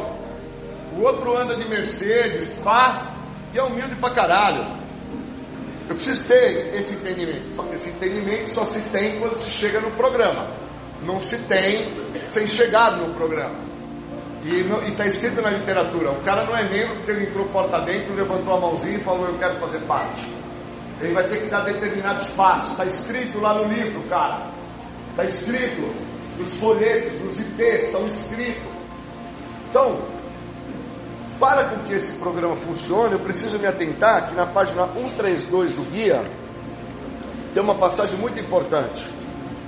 O dia em que começamos a acreditar que este programa poderia fazer parte de nós, mais do que apenas somente nos ajudar a ficar sem uso de substâncias químicas, tem que ser lembrado como um grande marco na nossa recuperação. E é o que vai nos dar esperança. E isso vem através de alguém que nos faz acreditar Talvez um companheiro que fez uma partilha para vocês. Talvez eu hoje fazendo essa partilha para vocês e realçando a vocês a ideia que vocês poderão estar a fazer, acreditando que vocês não têm tempo para fazer, e da mesma maneira que vocês levantam achando que estão em recuperação, vocês vão para a vida de vocês e se esquecem de que quando vocês dormem, vocês encontram-se no estado do sono, no estado da morte. Naquele momento, cara, tudo que você viveu de recuperação, se viveu em recuperação, se leu a literatura, se teve contato com o padrinho, se fez uma frequência no grupo naquele dia, naquele dia para a hora que você vai dormir, porque eu não conheço ninguém que dorme e fuma. Dorme e come refrigerante, bebida. Não conheço. Dormiu, está em estado de sono, estado da morte. E quando você se levanta, você se levanta com a doença, você não se levanta com a recuperação. Eu preciso, ao me levantar, ter o um contato com o programa. Porque se eu me levanto e não tenho contato com o programa, eu vou dar continuidade ao dia que eu me levanto de acordo com aquilo que eu vivi na minha madrugada no sono, que é o estado da morte. Então eu estou muito longe do que o programa oferece. Por isso que algumas pessoas sofrem de desequilíbrio durante o seu início da manhã, início do período da vida. E elas só conseguem reconhecer o que está se passando com elas às 8 horas da noite quando chega no grupo. Imagina a vida desgraçada que ela teve. Imagina o inferno que ela viveu. Imagina o quanto ela ficou com raiva de andar de ônibus, o quanto ela ficou triste de saber que ela não tem um carro. Imagina o quanto para ela incomodou quando é dia 10 ela tem que pôr a pensão dos filhos dela que ela nem pediu para ter filho, que ela queria era ter dado uma trepada, ter dado uma transada, e pelo azar do destino veio a criança. Poxa, Júlio, ter um filho é um azar? Olha, falando do, do Júlio aqui para vocês, eu tenho dois filhos. Se vocês me falassem assim, Júlio, você gostaria de ter seus filhos hoje? Não. Mas por que não, Júlio? Porque o programa me elucidou que eu tenho meus interesses próprios. E meus interesses próprios eles estão pautados em alguns bens, em adquirir algumas coisas que vão me realizar como pessoa. E filho cobra, querida. Filho come, bebe, dorme, gasta. Meu filho não quer um tênis, bibi, quer Missuno. Sacou como é que é? Teu filho não quer, parceiro, ir comer pão com alface e maionese na escola. Ele quer salada. Isso custa. E como isso custa, isso te cobra. E tudo que me cobra me incomoda. Tudo que me incomoda me controla. Eu preciso ter essa sacada. E eu só tenho essa sacada quando eu olho para mim, oitavo e nono passo. Aí eu entendo o acéfalo, que fala no guia. O acéfalo, está escrito no guia. O membro sem cabeça, que age por impulso. E aí no nono passo está escrito lá que a pessoa que vai entrar em tratamento, ela vai ter que trabalhar os três R's recuperação, restituição e reparação. Se ele não reparar o que está acontecendo com ele, não restituir a ele o que ele perdeu, que é o que aconteceu com o Juninho, ele nunca vai se recuperar. Eu fico aqui dentro como eu fiquei. Estou coroa, 57 anos, fiquei por 20 anos, envelheci aqui dentro do programa, não recuperei uma série de áreas da minha vida que deveriam ter sido feitas desde quando eu cheguei, e agora, com a idade que eu estou, eu também já entendo que eu não vou mais muito além disso. Olha que lindo. Olha que bonito entender isso, cara. Porque pode se estar acreditando, alguns que estão aqui hoje nessa dinâmica comigo, nesse grupo que eu estou vindo a falar da minha vida, de que, cara, estou com tantos anos limpo e não tenho minha casa. Estou com tantos anos limpo e não consegui o carro. Estou com tantos anos limpo e não consegui liberar meu nome até hoje. E não entendeu por que, que isso aconteceu. Aconteceu porque lá no nono passo que fala do acéfalo, um cara sem cabeça, lá no nono passo que fala do cara que precisa reparar-se, quem é? Restituir a esse cara que ele causou para ele, para que ele se entenda em recuperação, ele não fez, cara. Ele parou de usar droga, foi legal pra caralho, transou pra caralho, viajou pra caralho, andou de moto pra caralho, e fez uma porra de coisa pra caraca, mas não tratou. Do que, que ele não tratou, Júlio? No seu caso, Julinho, do que, que você não tratou da doença da adicção? Eu não tratei da minha doença. Eu não tratei do meu desequilíbrio. Porra, Júlio, o que, que a doença da adicção representa para você?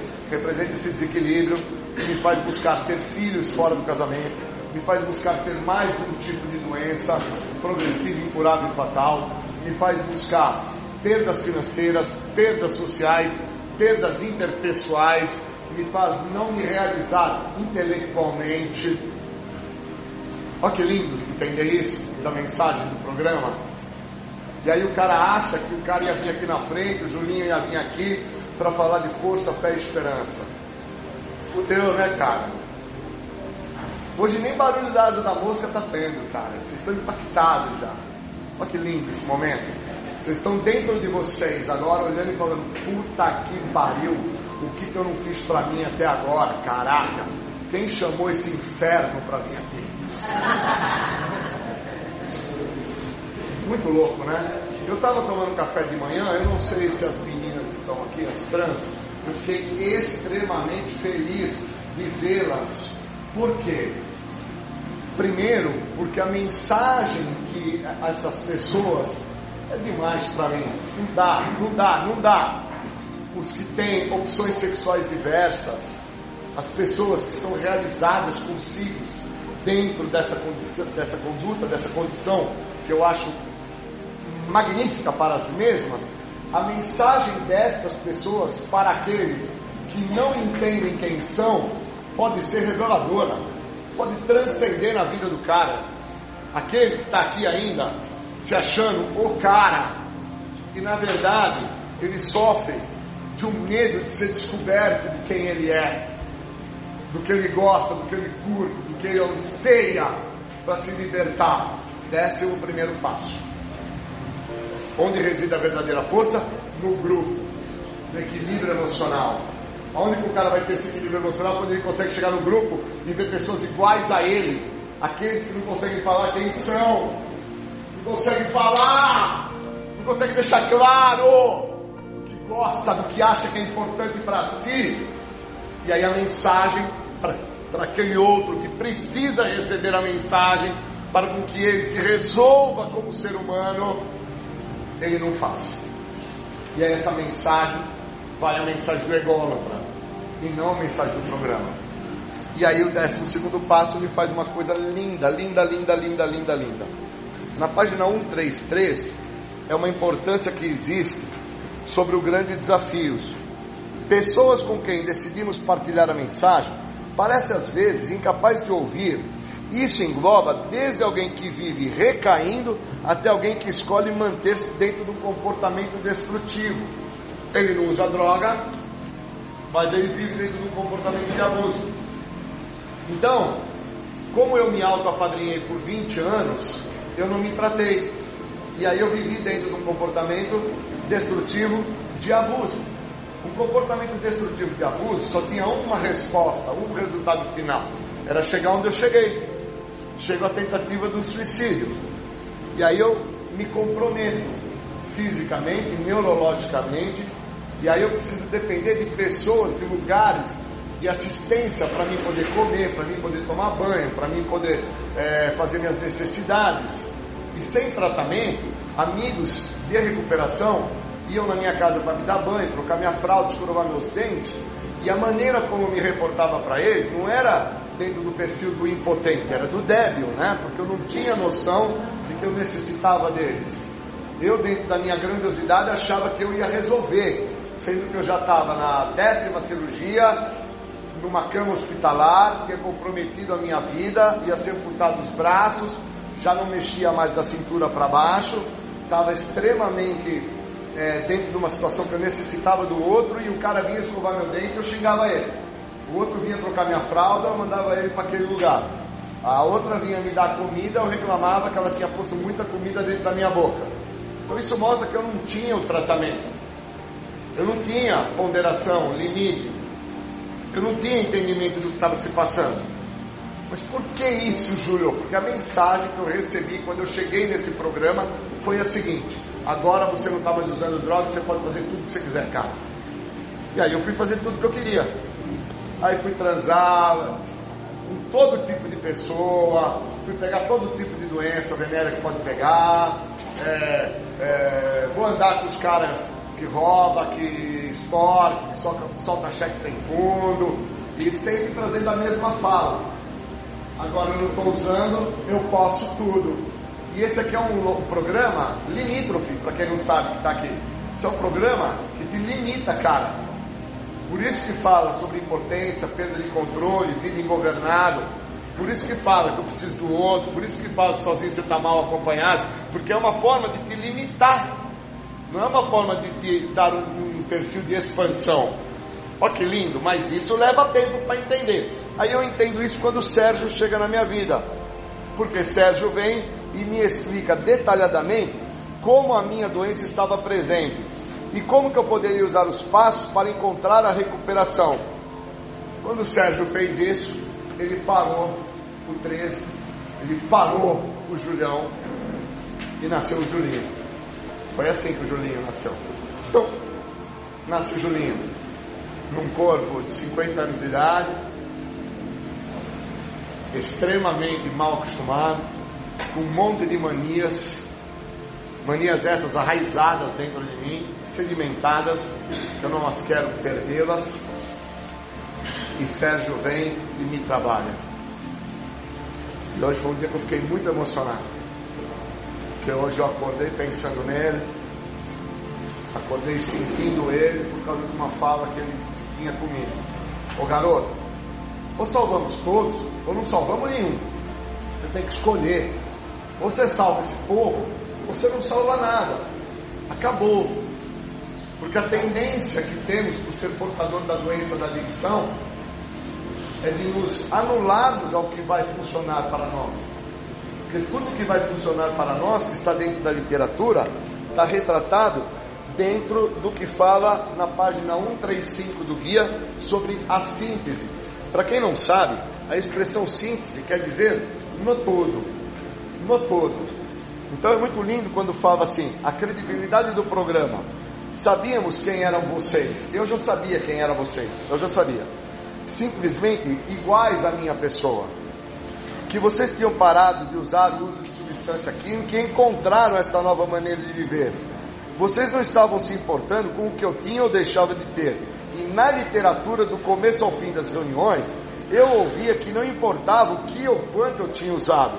Muitos de vocês sentiram-se tão gratos por descobrirem que eu estava a fazer parte de vocês, e vocês já sabiam que eu sofria bastante, e vocês já entendiam que eu queria, eu, Júlio, ser aceito. E eu acabei sendo aceito. Olha que interessante. Vocês me ofereceram seus números de telefones e me fizeram me identificar com vocês. Alguns, os membros que estavam a usar a forma da partilha, a trazer as suas experiências, como que sozinho vocês não estavam conseguindo, pareciam já perceber de forma muito instintiva que eu precisava de um simples e amoroso abraço. Quando eu desço do carro de manhã para ir ver o cara lá no chão, eu já sei o que ele precisava, cara. Só de um simples abraço. Ele só precisava de um abraço. Então o que o leva a estar daquela maneira, aonde ele perde o senso de limite durante um dia anterior, é o que o falta e é o que acaba por construir quem é ele na doença que ele tem. Olha que loucura! Então imagine quantos estão aqui pensando assim, cara, o que é que me falta? O que é que me falta? Por que, é que eu fico a buscar no carro, na moto, no barco, na lancha, no jet ski? Por que, é que eu fico a buscar fora de mim? Por que, é que eu não me atento? E a literatura retrata, né? Na página 136, a chave do que me falta. Quando falamos em praticar princípios de recuperação em todas as nossas atividades, décimo segundo passo. A palavra-chave é prática. Entre aspas. Tudo que está entre aspas é algo de suma importância. Não precisamos ser capazes de aplicar com perfeição os princípios espirituais em todas as situações da nossa vida. Apenas temos que continuar tentando. O benefício espiritual que vamos receber ao trabalhar este passo tentando é que vai definir o sucesso. Sucesso não é ficar limpo. Esse não é o sucesso. Sucesso é o que você vai obter por ter ficado limpo. É a liberdade. Porque a única coisa que esse programa oferece é a liberdade da doença da adicção. Só isso. Só. Mas também eu só consegui entender isso quando eu li o texto básico até o final e na última página do livro está escrito lá o que a Irmandade de Narcóticos Anônimos proporciona, ela vai cumprir. A liberdade da doença da adicção. Um segredo que tanto me escapou. Mas por que, que me escapava? Porque eu não tinha contato com o que é a doença, eu não entendia o que era a doença. Eu tinha contato com o que era substância química. E aí, tendo contato com o que é substância química, eu acabo entendendo o que, que aquilo tem para oferecer para mim. E o que, que aquilo oferecia para mim lá no início? Uma forma de deter aquilo que eu já não aceitava. Quem que eu não aceitava, gente? O inhonho, o bolofa, o gorducho, o cara que não era quisto onde ele se encontrava. Olha que legal. Aí as meninas podem pensar assim agora, caraca, aquele, aquela chapinha que eu faço, né, cara, no cabelo. Eu odeio aquele cabelo que eu tenho. Por isso que eu comprei a chapinha. E aí os garotos falam, caraca, enchi o corpo de tatuagem porque eu não gosto muito do meu corpo. Caraca, Julião, quer dizer que eu estou indo na academia para encher de músculo, porque eu não gosto de seu frango. E assim continua-se a se autoconhecer. Esse é o processo ao qual o programa proporciona a mensagem do autoconhecimento. E aí, nós temos uma passagem linda dentro da página 137 que retrata a ideia da fé cega. Praticar o princípio do amor incondicional do passo é essencial e vital. Por que, que é essencial e vital? Porque a hora que eu desço do carro e vou abordar o rapaz, já entendendo o que ele precisa e ele destoa sem saber aonde ele se encontra e o que está acontecendo com ele, ali eu entendi que aquilo era vital para mim. Eu precisava fazer aquilo. Porque eu estava vindo para um local onde as pessoas estão em busca de viver uma vida muito melhor do que todas já vividas. E ele se encontra num local onde ele nunca vai sozinho conseguir chegar onde nós já estamos. Se ele não receber a mensagem do que esse programa tem a oferecer, que não é tirar ele de onde ele está, sentado na rua, naquela condição mas é proporcionar para ele uma vida muito melhor, ele vai ficar achar que a vida melhor é ele estar na Unicamp estudando.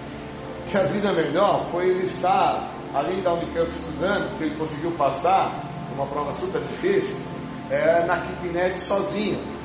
Que ali não tem ninguém que o controla, ninguém que o domina, ninguém que o espia, ninguém que o, o faz ter que ir contra as suas próprias vontades.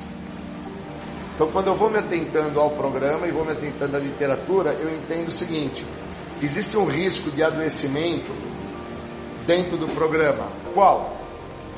Quando eu chego ao programa, eu funcionava da seguinte forma: eu agia, tinha ações naquele momento que eu me encontrava, aí eu pensava sobre o que eu tinha feito, e aí eu entendia que eu era daquela maneira.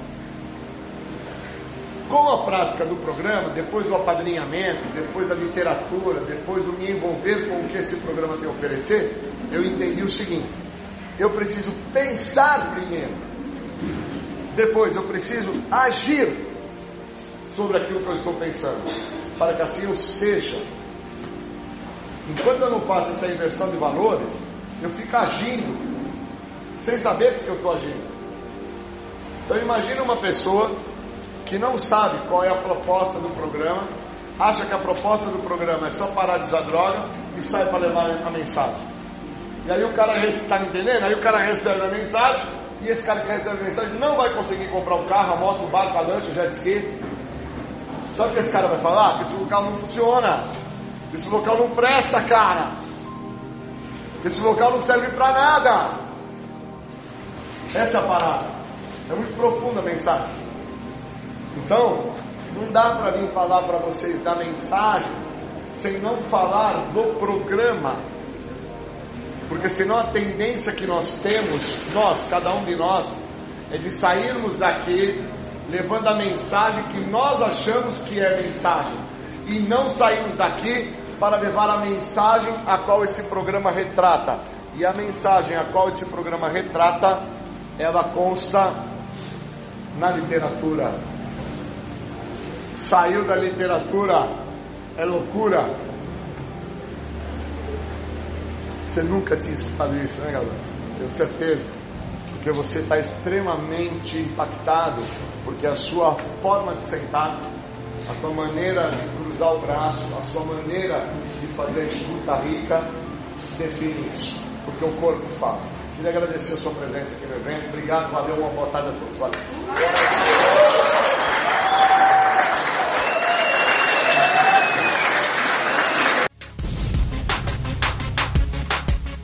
Você está ouvindo o programa Independência, a voz da recuperação. Bom, vamos falar de tratamento, que eu acho que é importante. Primeiro agradeço por ter essa oportunidade de falar para vocês sobre recuperação e os passos. Cheguei aqui no grupo agora e aí perguntei aqui para uns membros aqui do grupo o que mais aflige cada um de vocês. Por causa que eu consigo compreender claramente que aqueles de nós que hoje pertence ao que o grupo tem a oferecer, que é uma condição da liberdade da doença da adicção, não é a liberdade do uso de álcool e drogas. As pessoas, eu entendo, dentro dos meus 28 anos que eu me encontro sem fazer uso de nenhum tipo de substância, que todas as vezes que eu retorno aos grupos, que por sinal é diário, eu frequento os grupos de forma continuada, diariamente, não mais para com que eu pare de usar drogas. Eu frequento os grupos de forma continuada para que eu não volte a me drogar. A tendência que eu tenho de me drogar hoje é muito maior do que uma pessoa que acabou de chegar aqui no grupo e tem aí seus 30 dias limpo. Essa pessoa que está com 30 dias limpo no grupo, ela está muito mais segura de se manter-se sóbria do que a minha pessoa com 28 anos.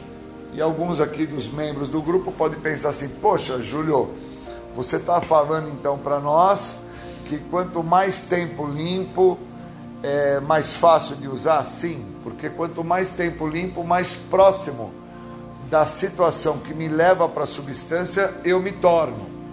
Eu me torno muito próximo da procrastinação, eu me torno muito próximo da minha imaturidade, eu me torno muito próximo dos mecanismos de defesa para voltar a beber ou a fumar maconha, eu me torno muito próximo de tudo que eu antes de começar a falar aqui para vocês sobre recuperação e os passos, eu fui perguntando para cada membro aqui do grupo. O que é que te aflige mais? O companheiro, o que, que te aflige mais? O companheiro, o que, que te aflige mais?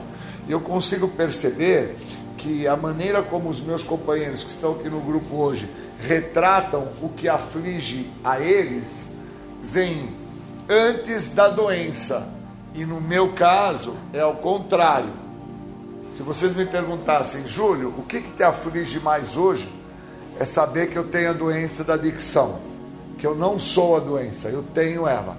E por ter ela, eu sou um apto candidato a procrastinar, a substituir, racionalizar, a sofrer de desconfiança dos outros, a ter uma imaturidade emocional, a acreditar que eu possa beber, que eu possa fumar, acreditar que o meu problema foi um tipo de substância e que se aquele tipo eu não estiver fazendo uso, as outras a quais a sociedade fala que de certa forma é uma substância não tão pesada, eu vou poder fazer o uso de forma moderada.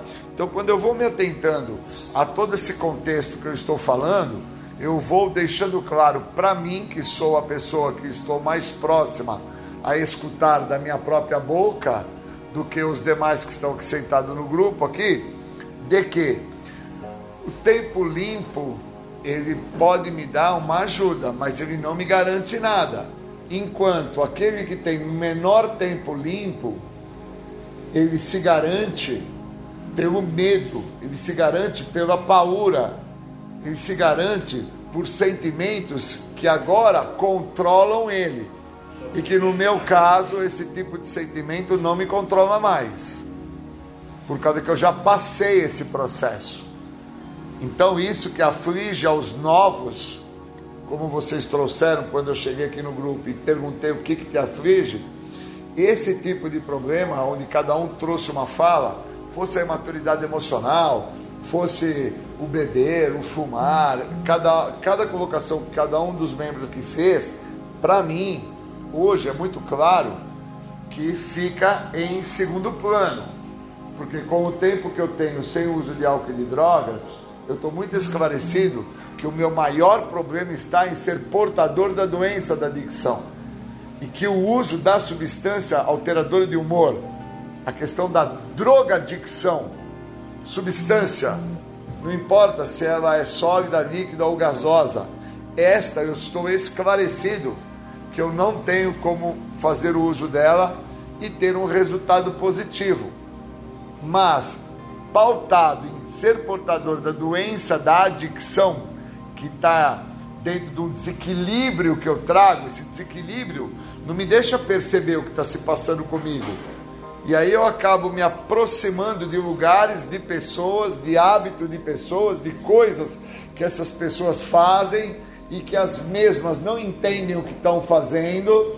E quando elas forem se dar conta do que elas estão fazendo perto de lugares, pessoas e coisas, perto de situações que muito antes delas fazerem uso de álcool e de droga, essas situações já estão controlando elas. No meu caso, com o tempo que eu já tenho sem uso de nada alterador de humor, a minha tendência é me aproximar desse tipo de situação e acreditar que, como eu estou sem uso há mais de duas décadas e meia, eu não vou ter problema de voltar a usar. Só que eu já estou pautado num comportamento abusivo que é o comportamento que antecede ao meu uso. Enquanto um novo que aqui se encontra no grupo, que acabou de trocar sua ficha de 30 dias, 60 dias, 90 dias, ele está cheio de medo, de paura, ele está cheio de dúvidas, ele está numa condição que se ele der mole, ele vai ter problema. Então ele não pode dar mole para tudo isso que de certa maneira está o impedindo de usar. Então ele se torna uma pessoa mais segura de si, não dá mole para esses momentos que ele está sentindo, se vigia mais e se anula da possibilidade de usar. Mas quanto maior for o tempo que ele for se permitindo ficar dentro do local onde ele se encontra, no grupo anônimo, no grupo dos alcoólicos, nos grupos que assim ele vai fazer parte, ele vai criando um auto-engano que está pautado dentro de um mecanismo de defesa chamado negação, que é o que acontece comigo, e eu passo a negar que aonde eu me encontro eu posso estar me tornando um apto candidato a voltar ao uso.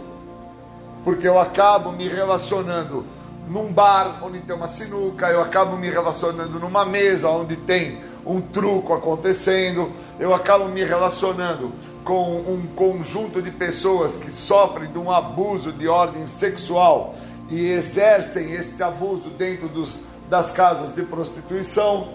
E até então não tem o uso da droga inserido na minha vida, mas tem tudo o que antecede ao uso da substância na minha vida. Quando eu me der a devida atenção do que eu estou fazendo, já vai ser tarde demais e eu já estou na rota de colisão.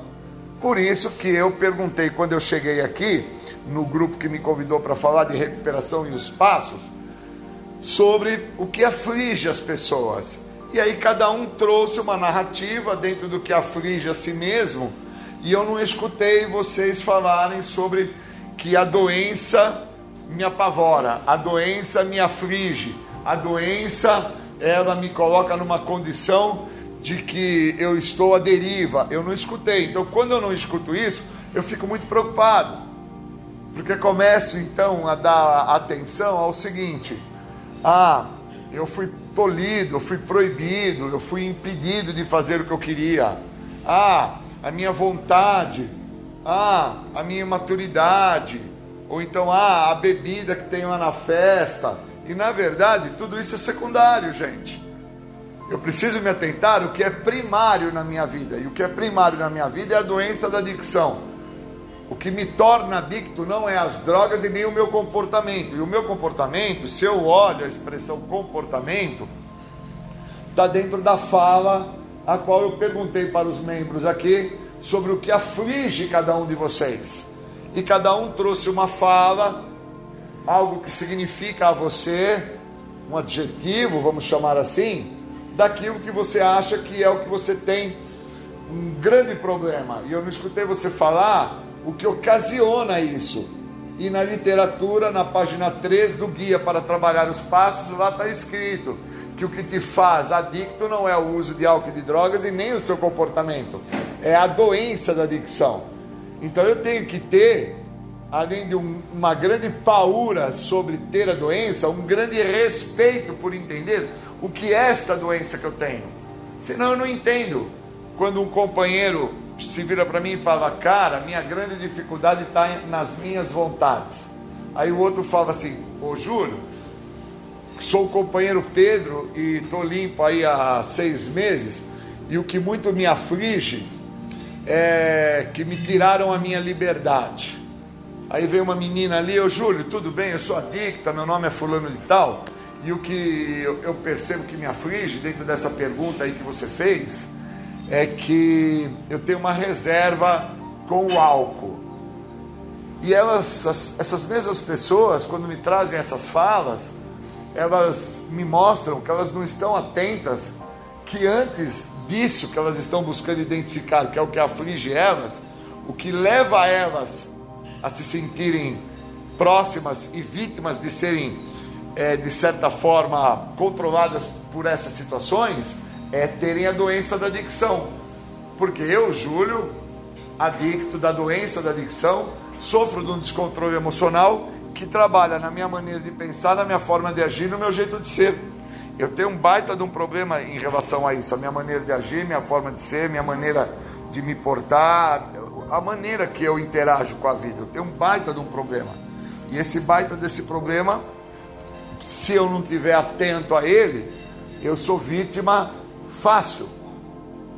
Tem uma passagem muito tradicional que fala assim: cai tatu na toca da onça que você vira comida. E geralmente entende-se que o tatu tem uma costa forte, tem um casco grosso, mas ele vira comida na toca da onça. Por que, que será que vira comida na toca da onça? Porque vai existir um descuido do tatu. E é nesse descuido que eu não posso me dar o luxo de estar. E aí, quando eu perguntei a vocês, os membros aqui do grupo, que frequentam aqui esse grupo, que estão aqui dentro desse grupo, o que aflige vocês, eu percebi o descuido, porque vocês se voltaram para uma questão secundária e não para uma questão primária. E eu estou muito preocupado com o que tem me afligido, com tudo que tem me acontecido, que é por parte de ter a doença.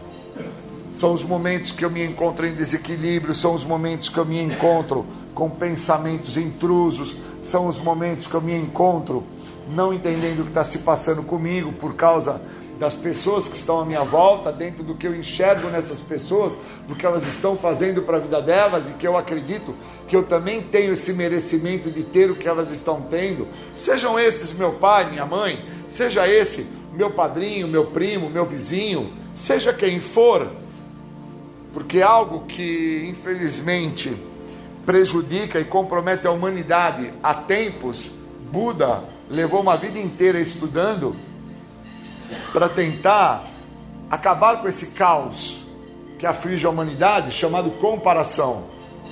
Enquanto eu me comparo, eu não me aceito. Se eu não me aceito, eu estou no caos no caos daquilo que está me controlando. Eu preciso entender por que, que uma pessoa designa sua própria vida por uma eternidade à frente, à frente aí, por uma vida toda, se determinou a lutar em prol do ser humano, da paz, buscou trazer ao ser humano, através do que ele passou, um estado de equilíbrio. E eu não consigo perceber isso, eu fico me atentando só ao que está de forma secundária, externo à minha pessoa, eu preciso me atentar àquilo que está dentro de mim, aquilo que me controla, aquilo que me domina e aquilo que não me deixa perceber aonde eu vou chegar. Senão eu fico colocando sexo no lugar, fico colocando carro no lugar, fico colocando moto, barco, lancha, fico colocando tênis, o boné, o relógio, a viagem, fico colocando tudo que é secundário. E aí não entendo, né? Que dentro dessa condição de desequilíbrio emocional, desse caos que eu trago, por causa da maneira como eu me comparo, eu nunca vou conseguir me ver em sobriedade, que é aceitando a vida da maneira que a vida se apresenta e vivendo ela. O programa me trouxe isso, me trouxe a compreensão sobre o que é recuperação e os passos. Eu não entro em recuperação porque eu parei de usar droga. Eu entro em recuperação porque eu entendo que eu tenho que dar determinados passos para com que eu não sofra desse desequilíbrio, disso que me aflige. Eu tenho a doença, eu não sou a doença. Queria agradecer. Obrigado.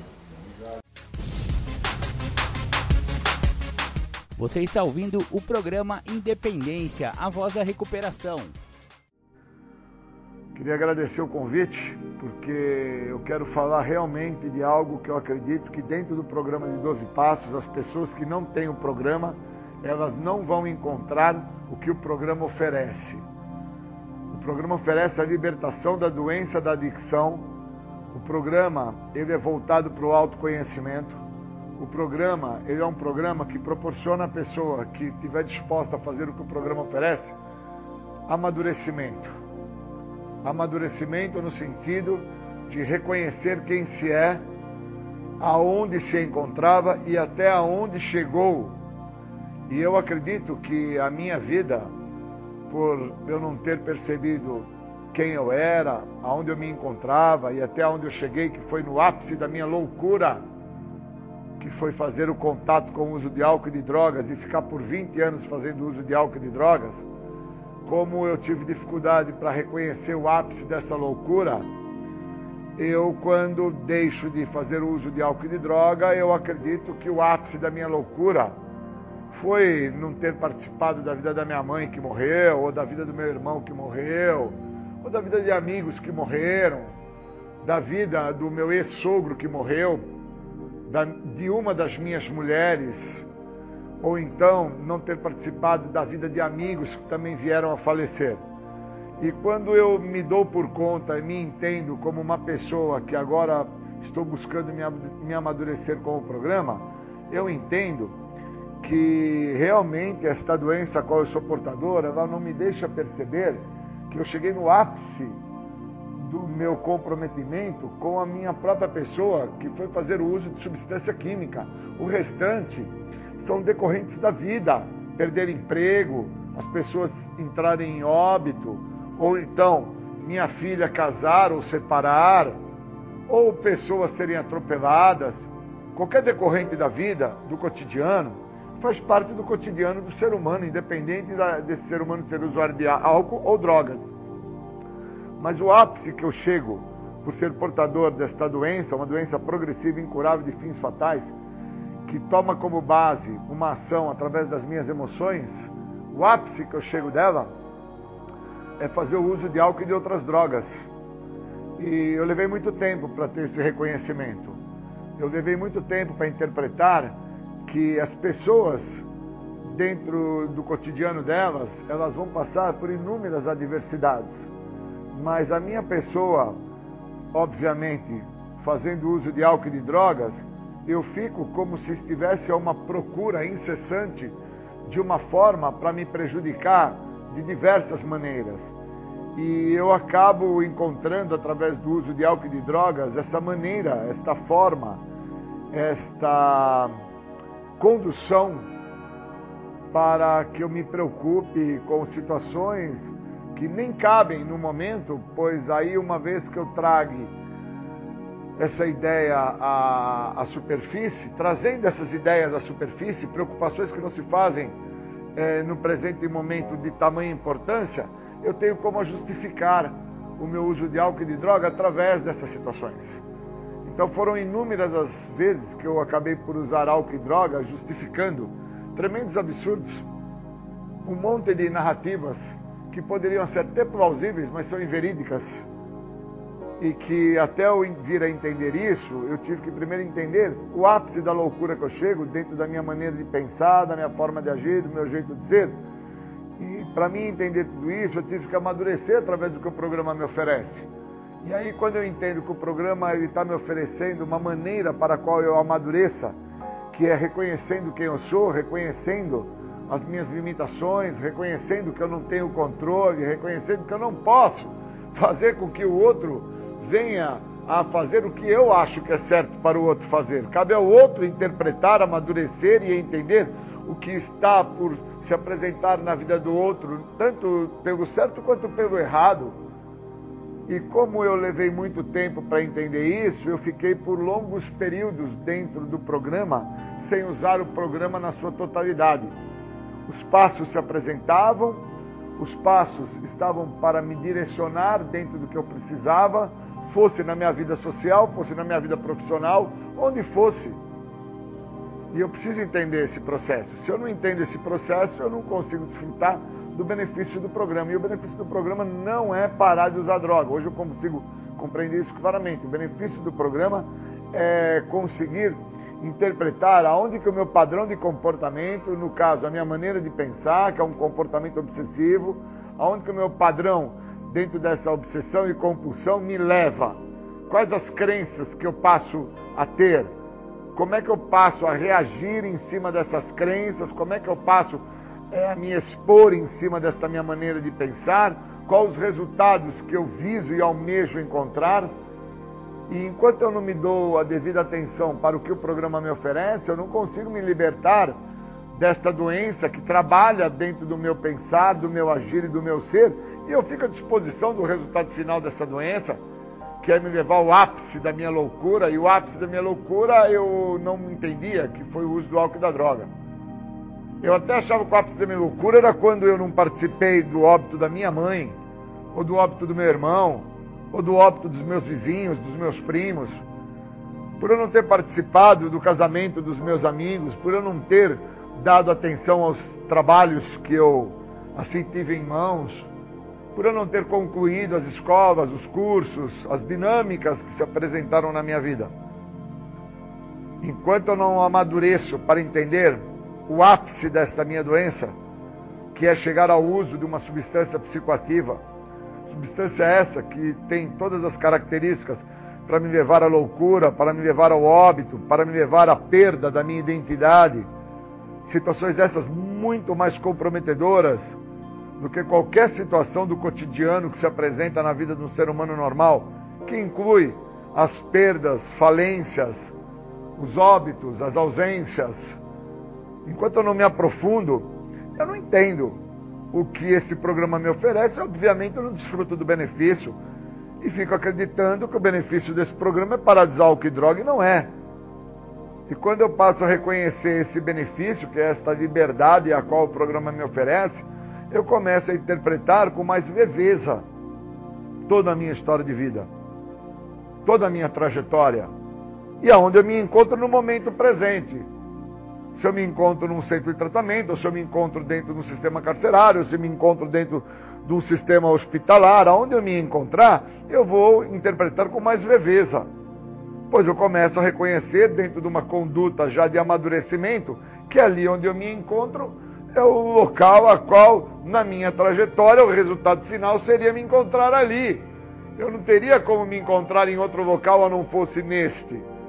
Pois as condutas que eu trazia comigo, a minha maneira de pensar, a minha forma de agir, o meu jeito de ser, iria me levar aquilo de qualquer maneira. Uma pessoa totalmente inconsequente, irresponsável, imprudente, uma pessoa que trazia dentro da sua maneira de pensar uma exigência, uma conduta que priva ele de entender a sua própria primeira natureza, não a sua própria segunda natureza, que foi o químico, mas priva ele de entender a sua primeira natureza. E obviamente, quem toma conta desse ser que não conhece sua primeira natureza, que são seus defeitos de caráter, é esta segunda natureza que toma vida no corpo desta pessoa, que é o que aconteceu comigo, e passo a viver pela dependência química. Aí eu uso para viver e vivo para usar. E não entendo o que está me acontecendo, eu preciso entender o que está me acontecendo, de que maneira que está se apresentando todo esse processo que está se apresentando na minha vida, para que eu possa vir a me tratar através do que o programa me oferece e interpretar com mais leveza onde eu me encontro. Se é no sistema carcerário, se é no sistema de uma comunidade terapêutica, de uma clínica psiquiátrica, se eu estou dentro do sistema hospitalar, onde devido a um acidente que eu tive automobilístico, ou qualquer outro tipo de acidente, eu fui parar nesse local para fazer um tratamento, para poder ser reintegrado à sociedade como um todo. Então leva um tempo para que eu entenda aonde que eu cheguei, quem que eu sou, da onde eu vim, o que, que eu trazia nessa minha trajetória que eu estava vindo. Se eu não entendo isso, obviamente eu não vou compreender nunca o que esse programa tem a me oferecer. E não vou entender os benefícios desse programa. Onde o primeiro e maior de todos os benefícios é me libertar desta doença dentro da minha maneira de pensar. Maneira essa que, de uma forma muito imprudente, eu trazia por justificar inúmeros absurdos situações até que eram plausíveis em outras situações, cabíveis para outras pessoas fazerem a narrativa, menos para a minha pessoa, dentro do meu comportamento, dentro da minha trajetória, dentro da minha maneira de ser e de agir, não cabia. E, obviamente, enquanto eu não interpreto e não entendo isso, eu fico a justificar tremendos absurdos, querendo com que as pessoas compreendam e na realidade eu nunca dei atenção à minha mãe, eu nunca tinha dado atenção ao meu irmão, nunca tinha dado atenção aos meus vizinhos, nunca tinha dado atenção a ninguém que passava-se pela minha vida.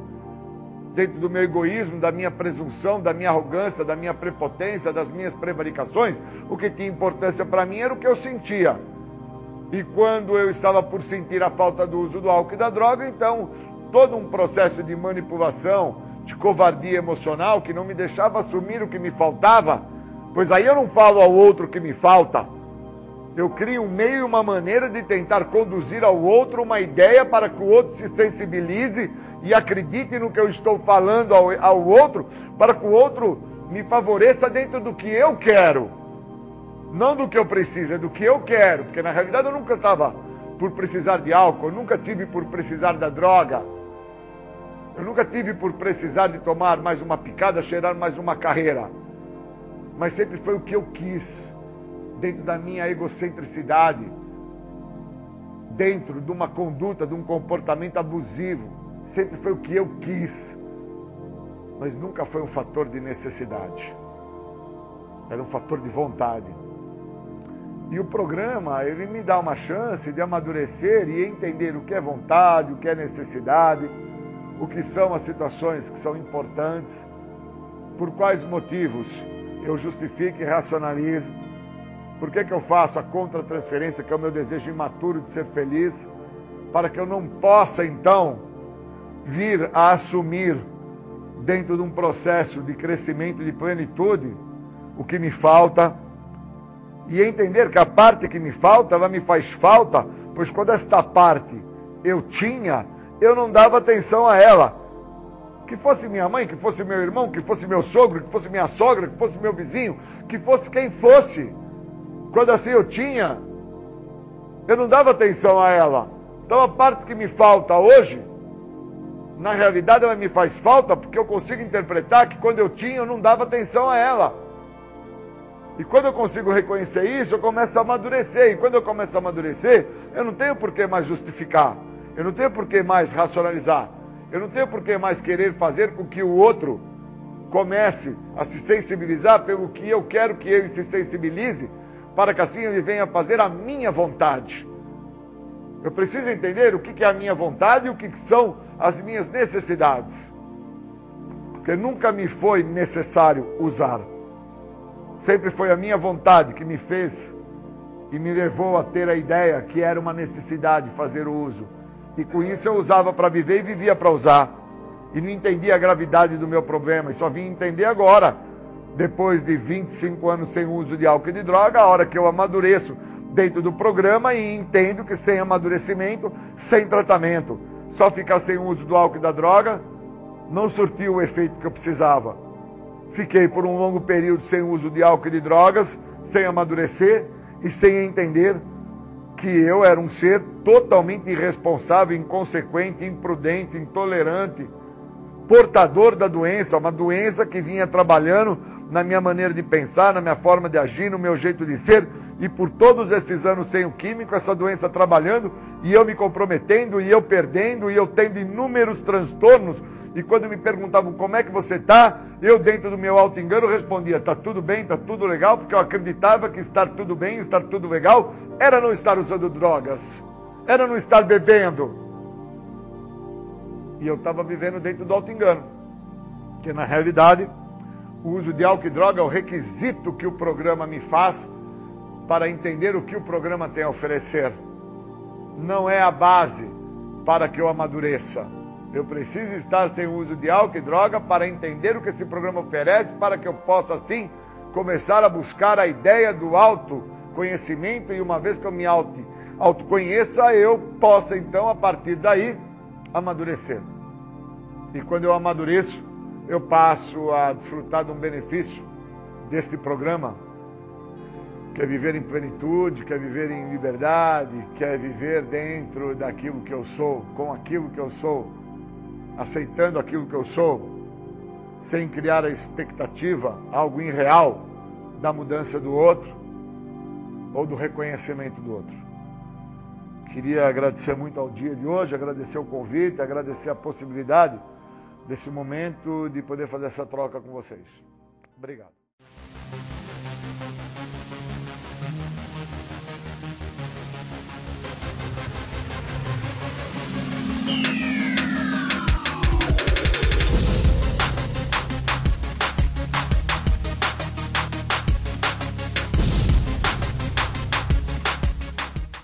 Você ouviu o programa Independência Voz da Recuperação. Até domingo que vem com mais informações a respeito de alcoolismo, de adicção e todo o universo da dependência química. Até mais. Tchau, tchau. Muito obrigado.